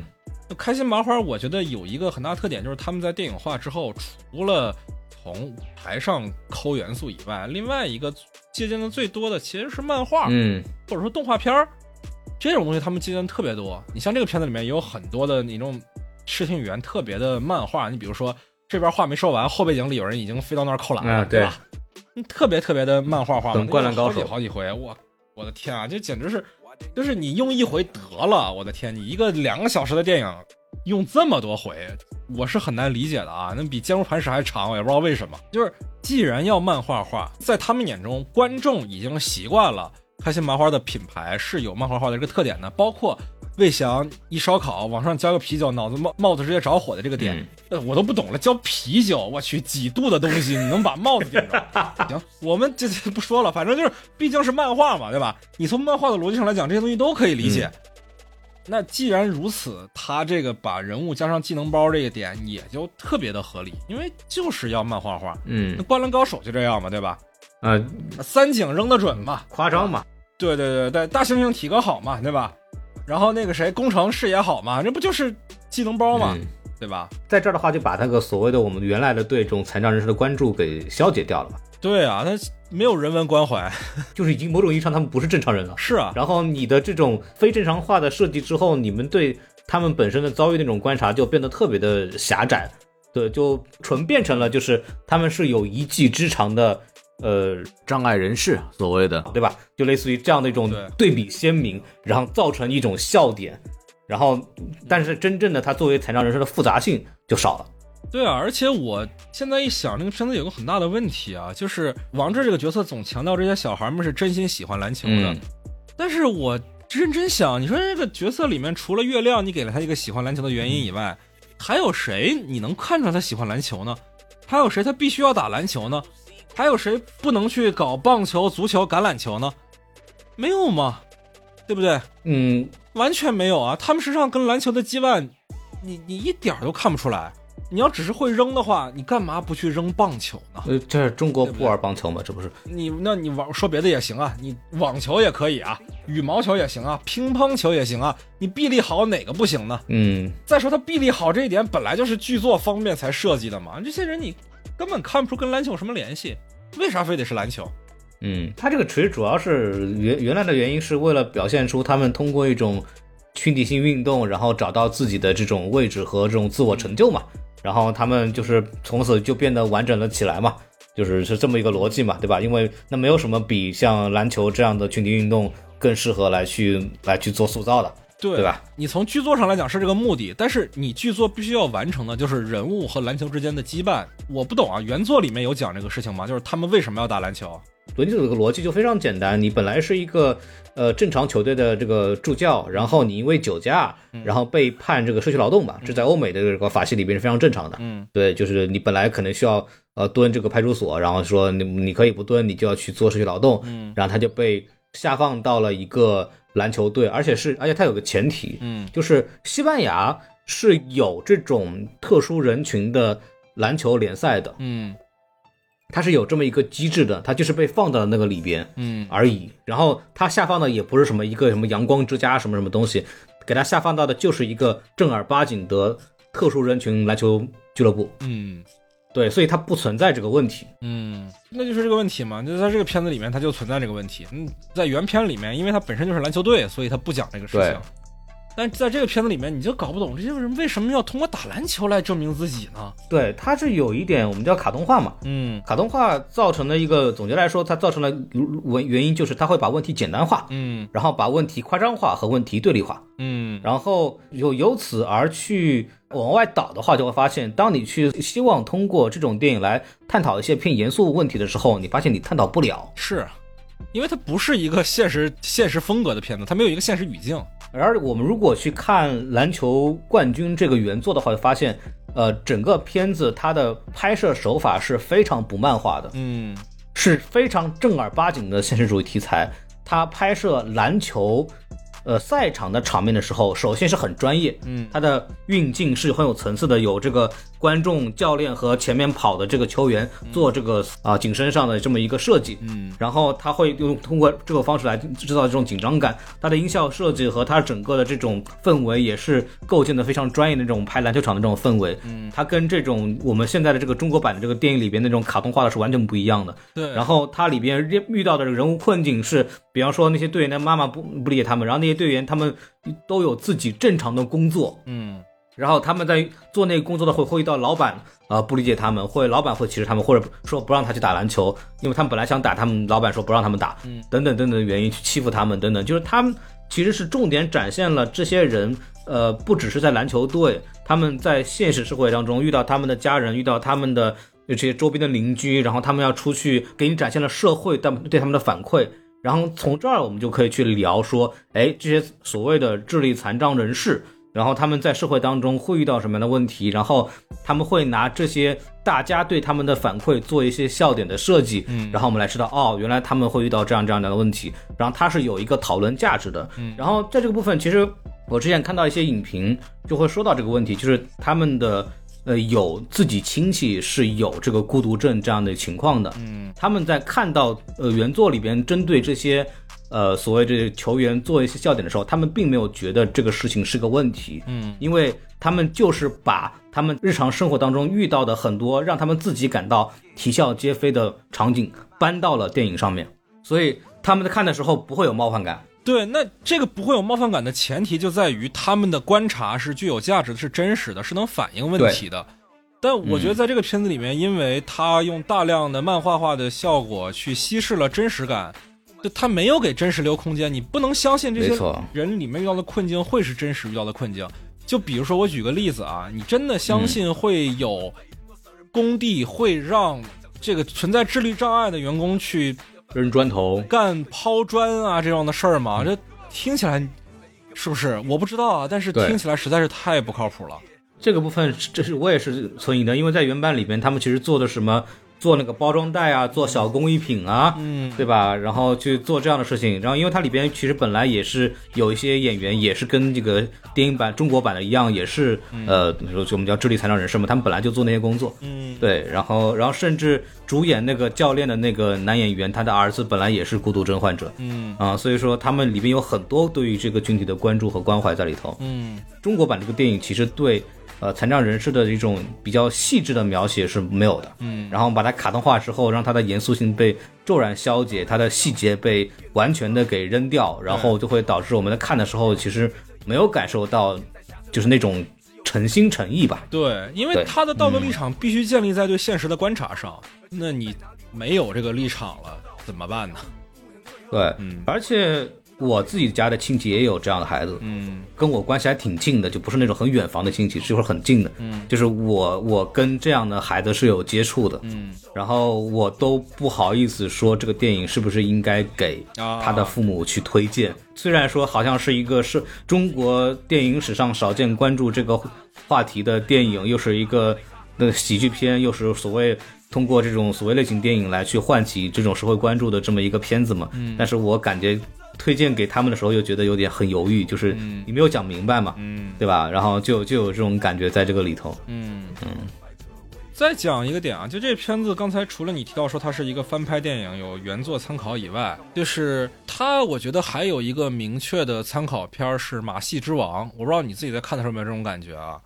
有一个非常非常直白的模仿，就是他完全用了《马戏之王》的音乐《This Is Me》，啊，一模一样。而且因为《马戏之王》本身其实就是在讲说对于少数族群的一个关注的话题嘛，所以嗯呃是可以化用的。但是首先我得先说，我不喜欢《马戏之王》，就是这种我也不喜欢。太纯左派到呃脱离现实语境的片子，我觉得参考对于现实的指导意义是非常有限的。然后，嗯另外一个点就是，《马戏之王》里面的角色，他们尚且是，比如说里面，首先《马戏之王》玩他们的笑点很少，其次，《马戏之王》对于嘲笑他们的生理缺陷这件事情是有批判的，在片子里面就有批判的，对吧？嗯，就是最后那些人骄傲的走上街，在全片是作为一种高潮化的展现，对吧？作为歌舞片的一个核心段落嘛，就是那些人，嗯长胡子的女人啊什么的那种对自己的认可的那种骄傲，在这个片子里呢，就完全没有那种，比如说他们是可以展现片子里面其他的现实中的角色对于啊、残障人士的嘲笑的，但是对这种嘲笑，难道不应该在片子当中就给予纠正吗？要不然我怎么看得出你嗯创作者的态度呢？明白。对啊，马戏之王的问题是在于他太，就我我个人觉得有点太白左了啊。虽然我不喜欢“白左”这个词啊，我觉得这个词本身带有一种对于左派理想主义的污名化在，但是呢，嗯这片子确实是很符合大家刻板印象中的对于白左的理解。对，我不喜欢这个片子，但是这个片子它还不如人家呢，所以嗯，因为他一旦用了这个音乐，就是用这个音乐也是一件很顺撇的事情，很偷懒，就是。你这不是拿来主义吗？人家那儿用过了，你这不是一种致敬，你这就是照搬。哎，当然你买了版权啊，我无话可说，对吧？无话可说。但是这后台包袱嘛，后台包袱嘛。对，太顺，它都不是个包袱，因为你看，你作为一个看过《马戏之王》的观众，你也不会在这儿想起来，他就是想利用那个东西。怎么说呢？就没有再创作嘛？你人家《马戏之王》是因为那一段特别符合主题，人家专门为了电影写了那那段歌，排了这个舞。你不是，你是因为看了《马戏之王》，觉得哦这个东西有效，哦我接来用一下，买个版权得了，充个值解解决了，这这叫创作吗？对吧？嗯你的大的框架是原版给你的，你的小的笑点是虎扑拿来的，或者《灌篮高手》里面摘抄的，或者别的动画里面找的。你比如说什么绿间侦太郎的那种后场三分，是吧？啊，对吧？黑蓝嘛，是吧？那片子也挺黑蓝的啊，每个人一个技能点嘛，对吧？然后这这种你是从虎扑或者说是动漫里面摘的，然后你的高潮段落是从另外一部电影里面找的，这不就是拼贴画吗？弗兰肯斯坦吗？你这叫创作吗？你这叫发明吗？不叫吧，真不叫。对，确实，反正就是这个片子感觉就是一种怎么说呢？不能说很对付嗯啊，但 但是确实没有太多的这种动脑筋。嗯，对，然后把原版的一些偏严肃的东西变得没有那么严肃。但是，原版也有它很胡来的地方啊。原版里面也有一个唐氏综合症的那个小孩儿，一个小女生，然后那个原版的小女生是一个碎蛋使者，就是这个上场之前，那个教练说你上去把那个人防好，然后那个把他废了，然后那个女孩就说。是不是真的废了他？然后那个教练一一开始没有理解这个意思，他说那个废废了他，废了他。结果那个女孩一上来就把对方那个球员的蛋给踢碎了。就 就是也有这种就是很胡来的东西啊，很有胡来的东西，但是他本身的一些细节的一些把握，包括他的展现出的残障人士的这种生活的这种全面性，嗯我觉得是比这个电影要去好的很多的。这部电影就是他又想说我要做一个喜剧类型片的东西，用我赖以成名的喜剧套路，嗯然后又要说我是中国首部讲述智力残障人士的类型电影，对吧？然后要去贴这个话题，水平呢又不够，然后就变成了两不挨着的这么一个作品，然后导致目前为止它的票房口碑上都没有什么很好的成功。就是投机嘛，对吧？对，跟这个原版的西班牙电影整个的结局不是很贴边了。嗯，对，一个别的话题啊，就是嗯你刚刚提说它票房不好啊，票房不好当然口碑问题是很大的一个原因啊。啊，嗯这点还有一个点啊，就今年国外美国那边就北美啊也有一个喜剧片，我觉得跟这片子很像，很类似啊。但这嗯片子我还没看到，我很关注那片子，也是一个成名的教练，然后去一个特别破的地方教一群完全不会踢球的人踢球。但那个片子他不是教残障人士啊，他是去一个特别破的球队，就是呃美属萨摩亚，对，啊，那出摔跤手的地方，对，去去那儿教人家踢足球，就这么一个片子。那片子还阵容还挺豪华，导演是那谁，塔伊加维迪提，就是雷神三啊四的导演，然后乔乔兔的导演。他导，对他，我觉得还是挺有东西的啊，因为我也挺喜欢吸血吸血鬼生活的。实话说啊，嗯就是的男主是法沙，啊这正经的这片子我是挺期待的，但是前期口碑也崩了啊，啊，不知道为什么，大家可以关注一下。我对这个片子还是挺期待，预告片做的挺好的，但是我也很好奇这片子是怎么崩的。希望不是跟这个热血沸腾的一个崩法啊，希望人家至少是个善良的片子啊。然后，那属萨摩亚也很难不善良啊，就是他们也没有什么很很强的什么民族伤痛这种东西。呃，就是呃你希望不要嘲笑落后嘛，对吧？我觉得嘲笑落后就属于不善良了。希望这个片子不会啊。我的点是，这种所谓的一个呃正常或者很牛的教练员被下放到某个烂地方，然后组建出一支球队，然后通过这个球队完成自我的救赎和帮助那些球员呈呈现出更好的竞技状态。这种套路已经是无数体育电影使用的烂到不行的这种套路了，是是是，但这片子口碑崩了啊，也不知道怎么崩的。嗯，就很难拍差。我的感觉是，所所以比较好奇怎么拍的差的啊，因为现在这个呃你上，因为他前两天在多伦多电影节展映了，然后美国本土都还没上映，都是还是下个月才上映，所以目前你能在各个网站上看到的评价是比较少的，豆瓣上仅有的几条评价都是嗯两三星的，那四星很少很少，就很让人好奇吧。那最近怎么说呢？没有什么很出名的这种体育题材的片子了吧？对，说到根儿上了，我觉得这两年，有一个问题，尤其是在国内这个点非常非常突出的，就是体育电影一定不卖座。这个事儿，嗯我前两天不是去 First 那边玩儿嘛，呃，就参加了他们的那个类型片实验室的活动，很多跟关于类型片的这个有意思的讲座，来了一个制片人张文博啊，这行业外的嗯观众可能不了解他，他很厉害的，《孤注一掷》是他做的，大家知道啊啊，当然，孤注一掷啊其实不是他最适合拿出来讲的案例，因为孤注一掷爆款是没有规律的，你不能想象爆款怎么爆起来。但是他确实做出了很多特别以小博大的影片。你比如像《风暴》这样的片子，可能大家不怎么关注，但是确实都是很成功的类型案例。然后他就讲到一个点，就是体育题材电影在国内从未成功，这是一个特别怪的一个地方。就是我们国家其实观众是很关注体育的，就是你看国足都烂成这个样子了，大家还在看，还在爱，对，你不懂。因为没有人拍国足啊。但问题就是在于，大家这么爱体育的前提下啊，那这谷爱凌这么冷门运动的人，大家都能认识的前提下，真的没有人看体育电影。体育电影嗯从未获得好的票房。你不管拍的好差，我认真讲，今年春节档中国乒乓拍的可以的，我觉得拍的可以。我这样的人都能说于白眉拍的可以，我觉得那是真的可以，因为我对于白眉偏见是非常非常大的。从我还不喜欢那个片子，嗯，啊、但是我觉得他拍的真的还蛮好的，就是不管说是功课还是在年代复原上，当然他有一些被审查严格的地方啊，还是说运动的段落，我觉得都实现的挺好的。但是评分也不算差，实话讲评分也不算差，六点几分，一个亿的票房，春节档一个亿，那血本无归了，等于是。对，而且它中间还调了嘛，就是一开始就卷不动了嘛，然后要退出嘛，对。对，就这个事儿，你再包括之前夺冠卖的也不好，但是夺冠我觉得非常烂。夺冠这个事情，我是觉得它本来是一个好电影，就是它你能看出来它本来会是一个好电影。我不相信啊，我觉得本来也好不了，因为这片子女排这个，你想这种国家脸面式的运动，他受到的干涉一定很大，尤其陈可辛又是个香港导演，那自己能动的东西太少了。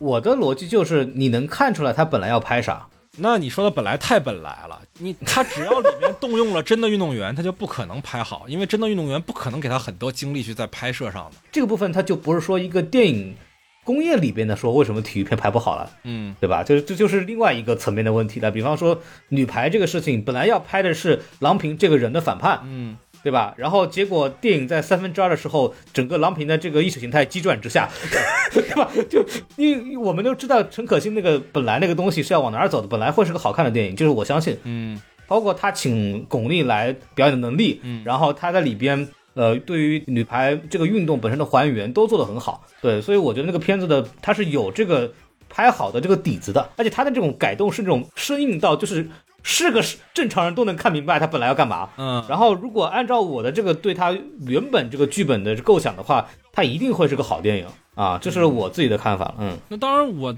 这点看法跟你不一样，因为我对于运动题材影片的评价的最基础就是运动戏拍的好不好看啊，就是它本身作为剧情片的剧情部分好赖放一放，它这个类型片这个类型最基础的就是就跟动作片动作好不好看其实是一个意思。那嗯我觉得女排这片子它那几场动作戏就运动戏啊，真的看，可能也确实我不是一个排球的受众啊，我看完还是感觉不到排球的魅力在哪。就这一点，你像嗯国王理查德也有这方面的问题啊，这那几场网球戏太难看了。嗯这一点我也不懂啊，就是《井上雄彦》拍的好，那《灌篮高手》是真好看，电影版真好看。当然，人家动画它是另外一回事儿啊，那可能逻辑不一样。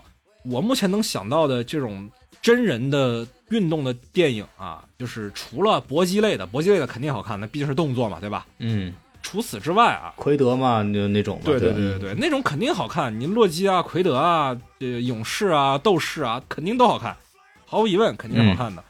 但是呢，我觉得除了这种的，能拍的特别好看的是非常少的。你像 我有印象有片叫《胜利之光》，讲橄榄球的，嗯而且是讲二流球队的，那真的挺好看的。那个我看完之后都会觉得橄榄球是一项好看的运动。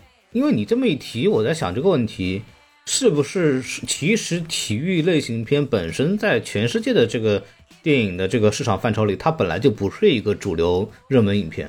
就我就是因为别的体育我不熟悉啊，对我拿篮球举例子，我们的说得上的篮球电影嗯啊、就是所谓的大热的题材叫空中大灌篮，对吧？他卖的是篮球嘛，嗯，他卖的不是篮球，他卖的是乔丹加卢尼桶，对吧？他的票房来自于这个，他不是说他篮球拍的好，呃，我觉得不单是，就是他的篮球拍的也确实好，但动画真不是一个东西啊。动画的它表现力太强了，就是动画想做好运动题材，这个是很容易的。你像足球足球小将有影响力，灌篮高手有影响力，然后黑子的篮球有影响力，网球王子有影响力，因为他们都是动画片儿。夸张嘛？对，对乒乓是吧？汤显证明那个东西也好看，嗯，但是真人真的很对，所以说我的意思就是说，比方说我们能想到最火篮球电影《空中大灌篮》这个事情，就它的好票房，它其实不完全来自于它的这个就所谓的篮球拍的好不好的问题，它这个动画片加上一个乔丹加上卢尼童这个 IP，所以它天然是吸睛的，在当时那种完成度来讲，对吧？你现在后来詹姆斯拍那个咱们就不提了，对吧？那个东西已经没什么花头了。对，那么然后还有一部电影我能想到的《He Got Game》单挑，斯派克里拍的，雷艾伦主演的。啊啊，斯派克里斯派克里很适合这个题对材，我感觉。那那个片子是一个文艺片儿，但它那个主题是很深刻的，就讲述了黑人球员马上成名的一个有前途的年轻人，他要成为球星的这个过程当中，他会遇到很多的诱惑，包括他跟他自己出身的这么一种羁绊，等等等等。然后里边还有丹泽尔华盛顿嘛，对吧？就那个片子很好看，票房其实也不太行，对吧？那你话说回来，就是其实别的体育运动我没没有发发发言权，但是篮球这个题材来说，就算在美国，也不是说有什么大的市场上表现的非常好的纯真人篮球运动的电影，其实也不存在。嗯，你哪怕乔丹詹姆斯不还得傍着动画的一半的内容吗？就是我看那个东西，我还不如看体育纪录片有意思呢。是是，当时那个 NBA 出了一个爆款纪录片叫《最后之舞》嘛，就是讲那个乔丹的嗯，对，乔丹的最后一年的这么一个是那个片子很好看，但那个片子也不上流媒也不上那个院线版流媒体，对，然后那个片子很火，但是它也是一个纪录片，它不是一个真人题材的电影，所以我感觉好像没有怎么看到过一个所谓全球性大爆款的真人运动题材的片子。就你要非跟我说《速度与激情》是是赛车片，我也没话讲，对吧？对，对吧？就是就是是这个逻辑，所以我觉得是不是体育题材的问题？对，没法没法说呀。所以说它应该是一个小众影片。对，但这个片子你要想拍好，那确实又很烧钱，因为体育片它背后一定都是大 IP。嗯，对，这个东西我能想到的这两年跟篮球有关系的相对火一点的影片，有个叫《Hustle》的，我不知道你看没看啊？我没看，但我知道。嗯金牌球探好像是叫这个名字，讲球探的事儿嘛。嗯那个谁，反正就是亚当桑勒啊。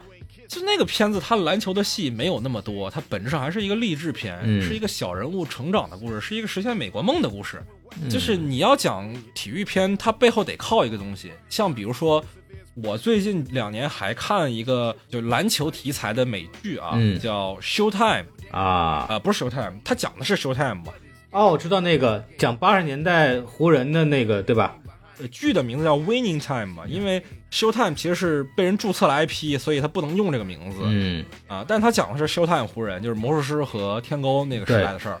但是这剧第二季之后也被砍了，就是一方面确实没人看啊，另外一方面他拍的很好，但是他背后依靠的也是商战题材，嗯它不是纯粹的篮球题材，纯粹的运动题材，确实这么说确实搞不了一点儿。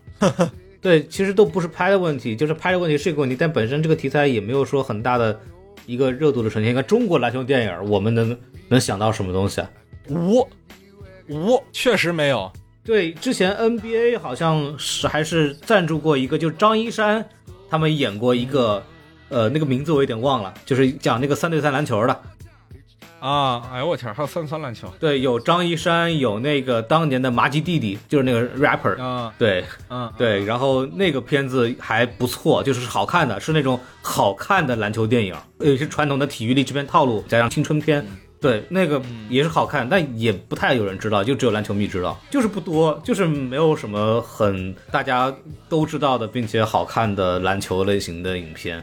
然后我知道国内可能最火的东西叫《姚之年》，对吧？这个因为是姚明的纪录片，就就这样了。所以说，篮球片、体育片拍不好，就拍不热，是导演本身的问题呢，还是题材就是体量呢？这个东西就不知道了。比方说陈可辛想要拍那个就李娜嘛，那个李娜被藏了多少年，对吧？也也出不来。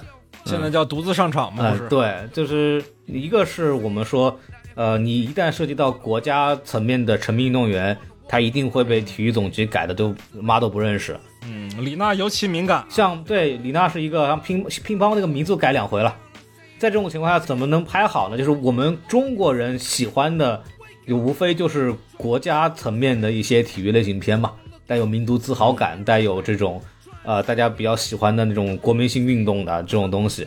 那就被体育总局搞得乱七八糟，对吧？那我们大家全球最关心的第一运动叫足球，中国队怎么拍？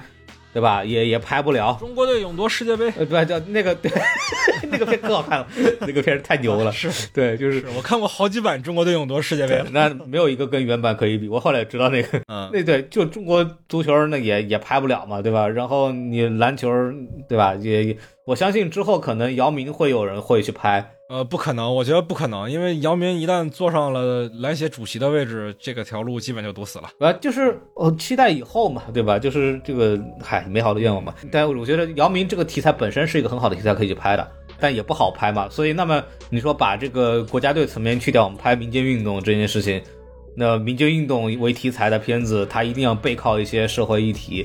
然后我们现在为止知道口碑上比较好的一个东西叫《棒少年》，它仍然是一部纪录片儿，就没了呀，就没有什么可可搞的。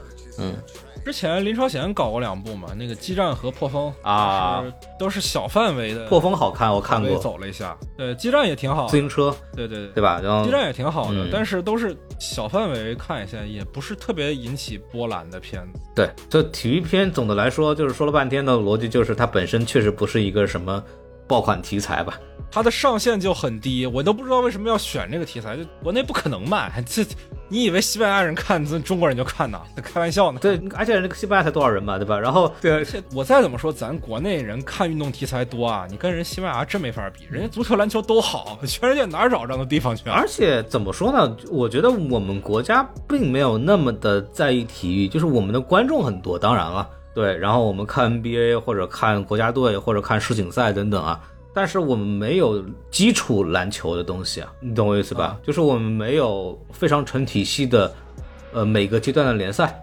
嗯，然后为什么我会这么说？就是我们现在的整个的体系仍然是一个以青训为主的，就是我们叫一个学生他基本上脱产，我们叫脱离学生身份。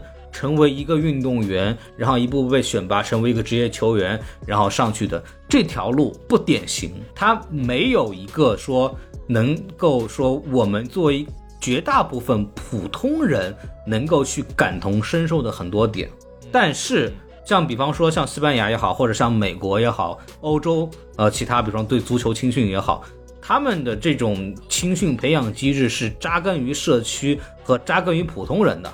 然后所以说他们在表现这些年轻运动员的故事的时候，普通人是会被感动到的，他们会有感同身受，因为他们跟这个体系走得很近。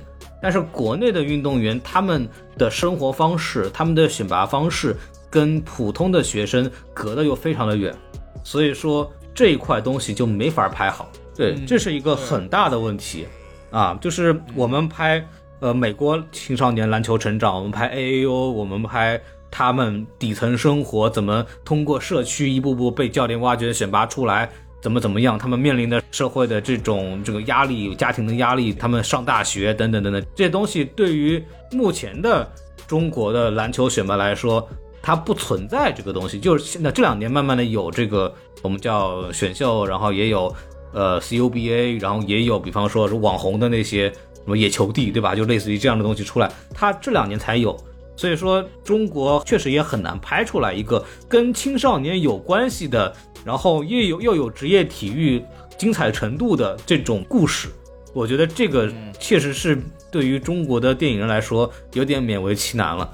嗯，这有啊，有你喜欢的热烈啊，呃，对热烈热烈的这个逻辑，对热烈我是喜欢的，是因为它是一个非常成熟的那个体育励志片套路嘛，对吧我？先说我不喜欢，对我很讨厌这个片呃，子。他没事儿，这个无所谓嘛，对吧？就是你还喜欢封神呢，对，然后那个哎哎哎哎哎，对，然后我的逻辑就是啊，就就是《热烈》这个片子，它其实也是一个非常神奇的，就是突然他进亚运会了嘛，然后被拉进来，对吧？你说这个东西，那可不咋的，张艺谋还要拍英雄联盟了呢，真是吓人。就是我觉得电竞反而是一个点，就是电竞是一个蛮职业化的东西。哎呀，我觉得不是啊，就是为啥我觉得不是？是因为电竞永远是根据游戏一换，所有东西都要换的这套逻辑来的，就是它的入坑门槛太高了。篮球把球扔进筐里，足球把球踢进门里，电竞你要让观众理解这个东西，哎呦，这简直是太复杂了。电竞主要是我的逻辑是它的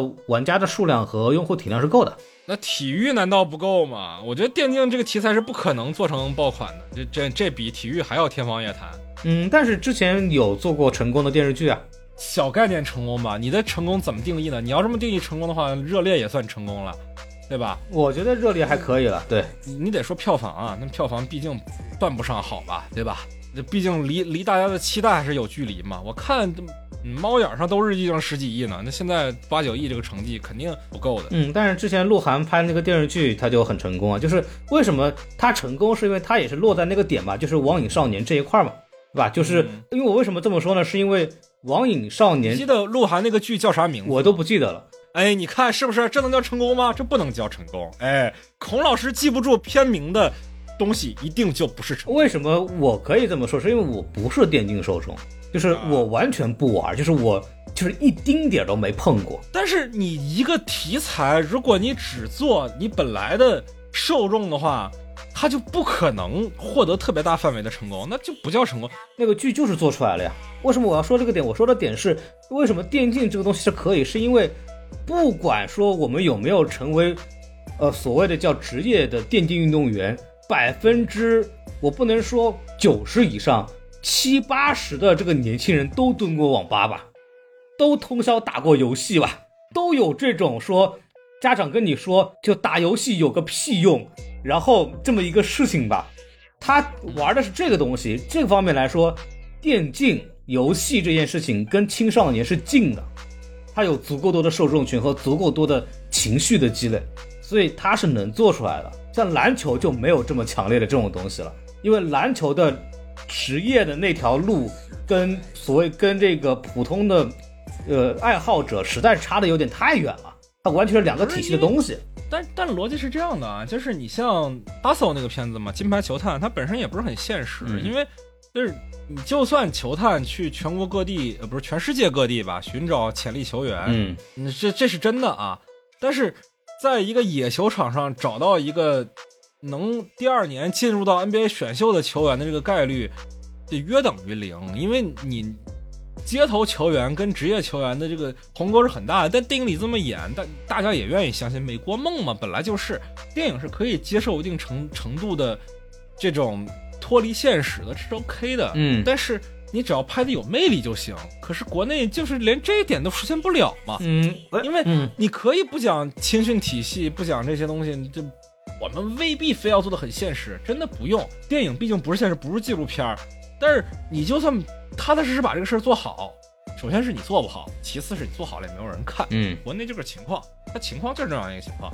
嗯，而且这个说实话，美国那个篮球这种选拔体系跟跟那个国内还是就是很不一样的，就是这个青训体系就蛮蛮复杂的，就是不是，主要是人家那个片子拍的也不是这个事儿，他就他完全是虚构的，那个情况是基本不可能。他那个片子是这样的啊，嗯他在这球探全世界飞各种找新的好球员，这确实有啊。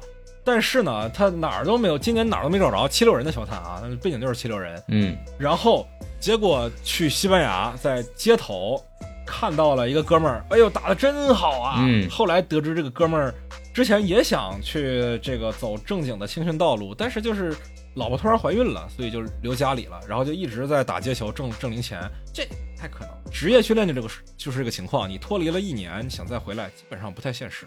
嗯对所以，为什么绝大多数的专业球员，如果吃到了比较严重的禁赛，停赛了一年，这一年没有专业的对抗训练跟上，再想恢复到之前，基本上就不太现实了。嗯多数都是这样的，嗯，这是有有点远了，这扯得太远了。。想聊的是这个体育片确实不好拍，拍好了也不一定会有人看。哎，对，这个这次这个电影的主创选择了一种喜剧片的玩法来去试图做这个事情，也很失败。好吧，就是，呃，对，就这么一个非常愉快的结论，啊，五年最烂，嗯确实是这个样子。我们都同意五年最烂这个结论啊，啊。对，非常好，就是，嗯，就是这部电影，你说要让我跟《封神》去比一比的话，我觉得《封神》是可以去比一比的了，对吧？就是，我去，对，你真是不想让自己活一点儿啊！我的天，就是比方说，我之前有人跟我在那个评论区里面底底下说了十几个回合，然后他就跟我问我说说今年有哪些片子你比较喜欢啊，或者我说比方说像那个宇宙探索编辑部啊，是吧？永安镇啊，我都挺喜欢的，对吧？他说，哎，你你很正常啊，你并不傻逼啊。我说是啊，有没有可能封神就是不好看呢？有可能他就是拍的不好呢，他就是不行啊，他啊这个就不说了，这是另外一个话题，对吧？我们这个基于结论就已经说过了，没有必要好你这。每期节目都要啊，好好好好，我习惯了，我习惯了，嗯嗯嗯，因为到后来这会这会变成一种重复机制构成的笑点包袱啊，这个是一种呃喜剧的专业说法。一种 callback，Anyway，这个不重要，反正说到点，就是啊、就是这个电影呢，就是看了也就那样。然后，如果你们有兴趣的话，可以建议看原版。然后，这个电影确实有很多各种不成熟的方式吧，啊，然后，但是我还是那一点啊，就是如果你看了觉得挺开心，没有问题啊，它的喜剧的构建是扎实的，确实是扎实的。对，然后我们是你不是一个善良的人罢了，没关系。对对，就是我确实也不是嘛，但是这然后，但是 这是另外一个讨论，就是我们讨论半天就就是希望给大家展现出来它的可供讨论的角度其实有非常多。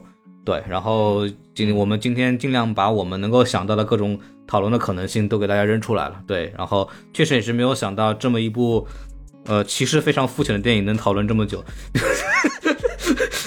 对，你找我来，你找我来就是这个结果。啊、对，其实也挺好，也挺好。就是我觉得这是一个非常有意思的节目，然后感谢大家收听到现在。然后这个节目比这个电影值得你的时间。啊，对我我确实也是这么认为的啊，还是欢迎大家关注我们的这个微信公众号啊，S M F M 二零一六啊，然后就可以加入我们的这个呃什么电台的机器人，然后就可以听进入我们的听众群，跟大家聊聊这个国庆档，对吧？然后大家有什么想骂麦高芬的，也可以进行在这边聊，没有问题。对，然后欢迎大家也是关注一下麦高芬的这个赛场通道，对吧？啊，就是有欢迎收听散场通道。呃各种什么比较偏影迷向的这样的这个主创的讨论呐、以及一些影评等等，对吧？一种很严肃的、很善良的影评啊，大家可以去那边听，对吧？然后呃，然后大家如果喜欢我们这个节目的话，欢迎大家订阅、转发、点赞、评论啊，这些都是免费的啊，可以去帮助我们节目遇到更多的人，对吧？然后大家如果有对我们节目有什么不满的话，就不要急着打低分儿，你可以在下面回复我们，然后我可以跟你骂两三天的，对吧？然后你也就我们俩都过瘾了，也可以，对吧？对，然后这个如果有这个需要在评论区骂麦克风的呢，就是我很欢迎你啊，然后我们就这个之后再见，然后感谢大家的收听啊，拜拜。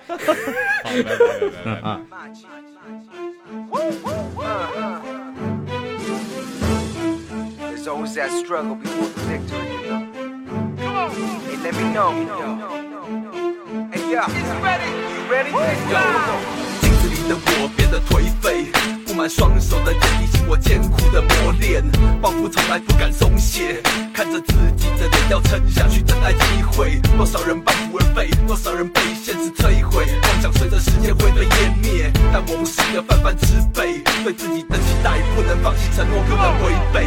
每一个白天，严格的锻炼，每一个黑夜，我辗转难眠。我知道自己不能白来这个世界，我努力过每一秒，直到理想实现。这里它在哪？人生潇洒闯荡，突破机关，层层关卡，注定是赢家。希望它在哪？大风大浪阻挡，不挣扎，不害怕，没差，我已蓄势待发。生命是一场战斗，胜者为王，败者为寇。我出手征服对手，绝不退后，永不回头。生命是一场战斗，胜者为王，败者为寇。我出手拼到最后，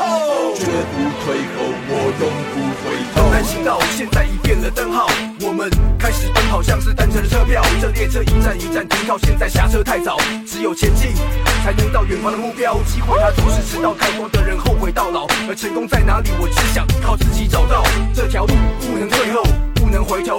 到最后，不知道谁是真正的高手。面对生命悲欢离合，没有人能逃走，只好将一切喜怒哀乐都抛到脑后。趁现在拼个一次，就看我出手。这一生我决定向前走，永不回头。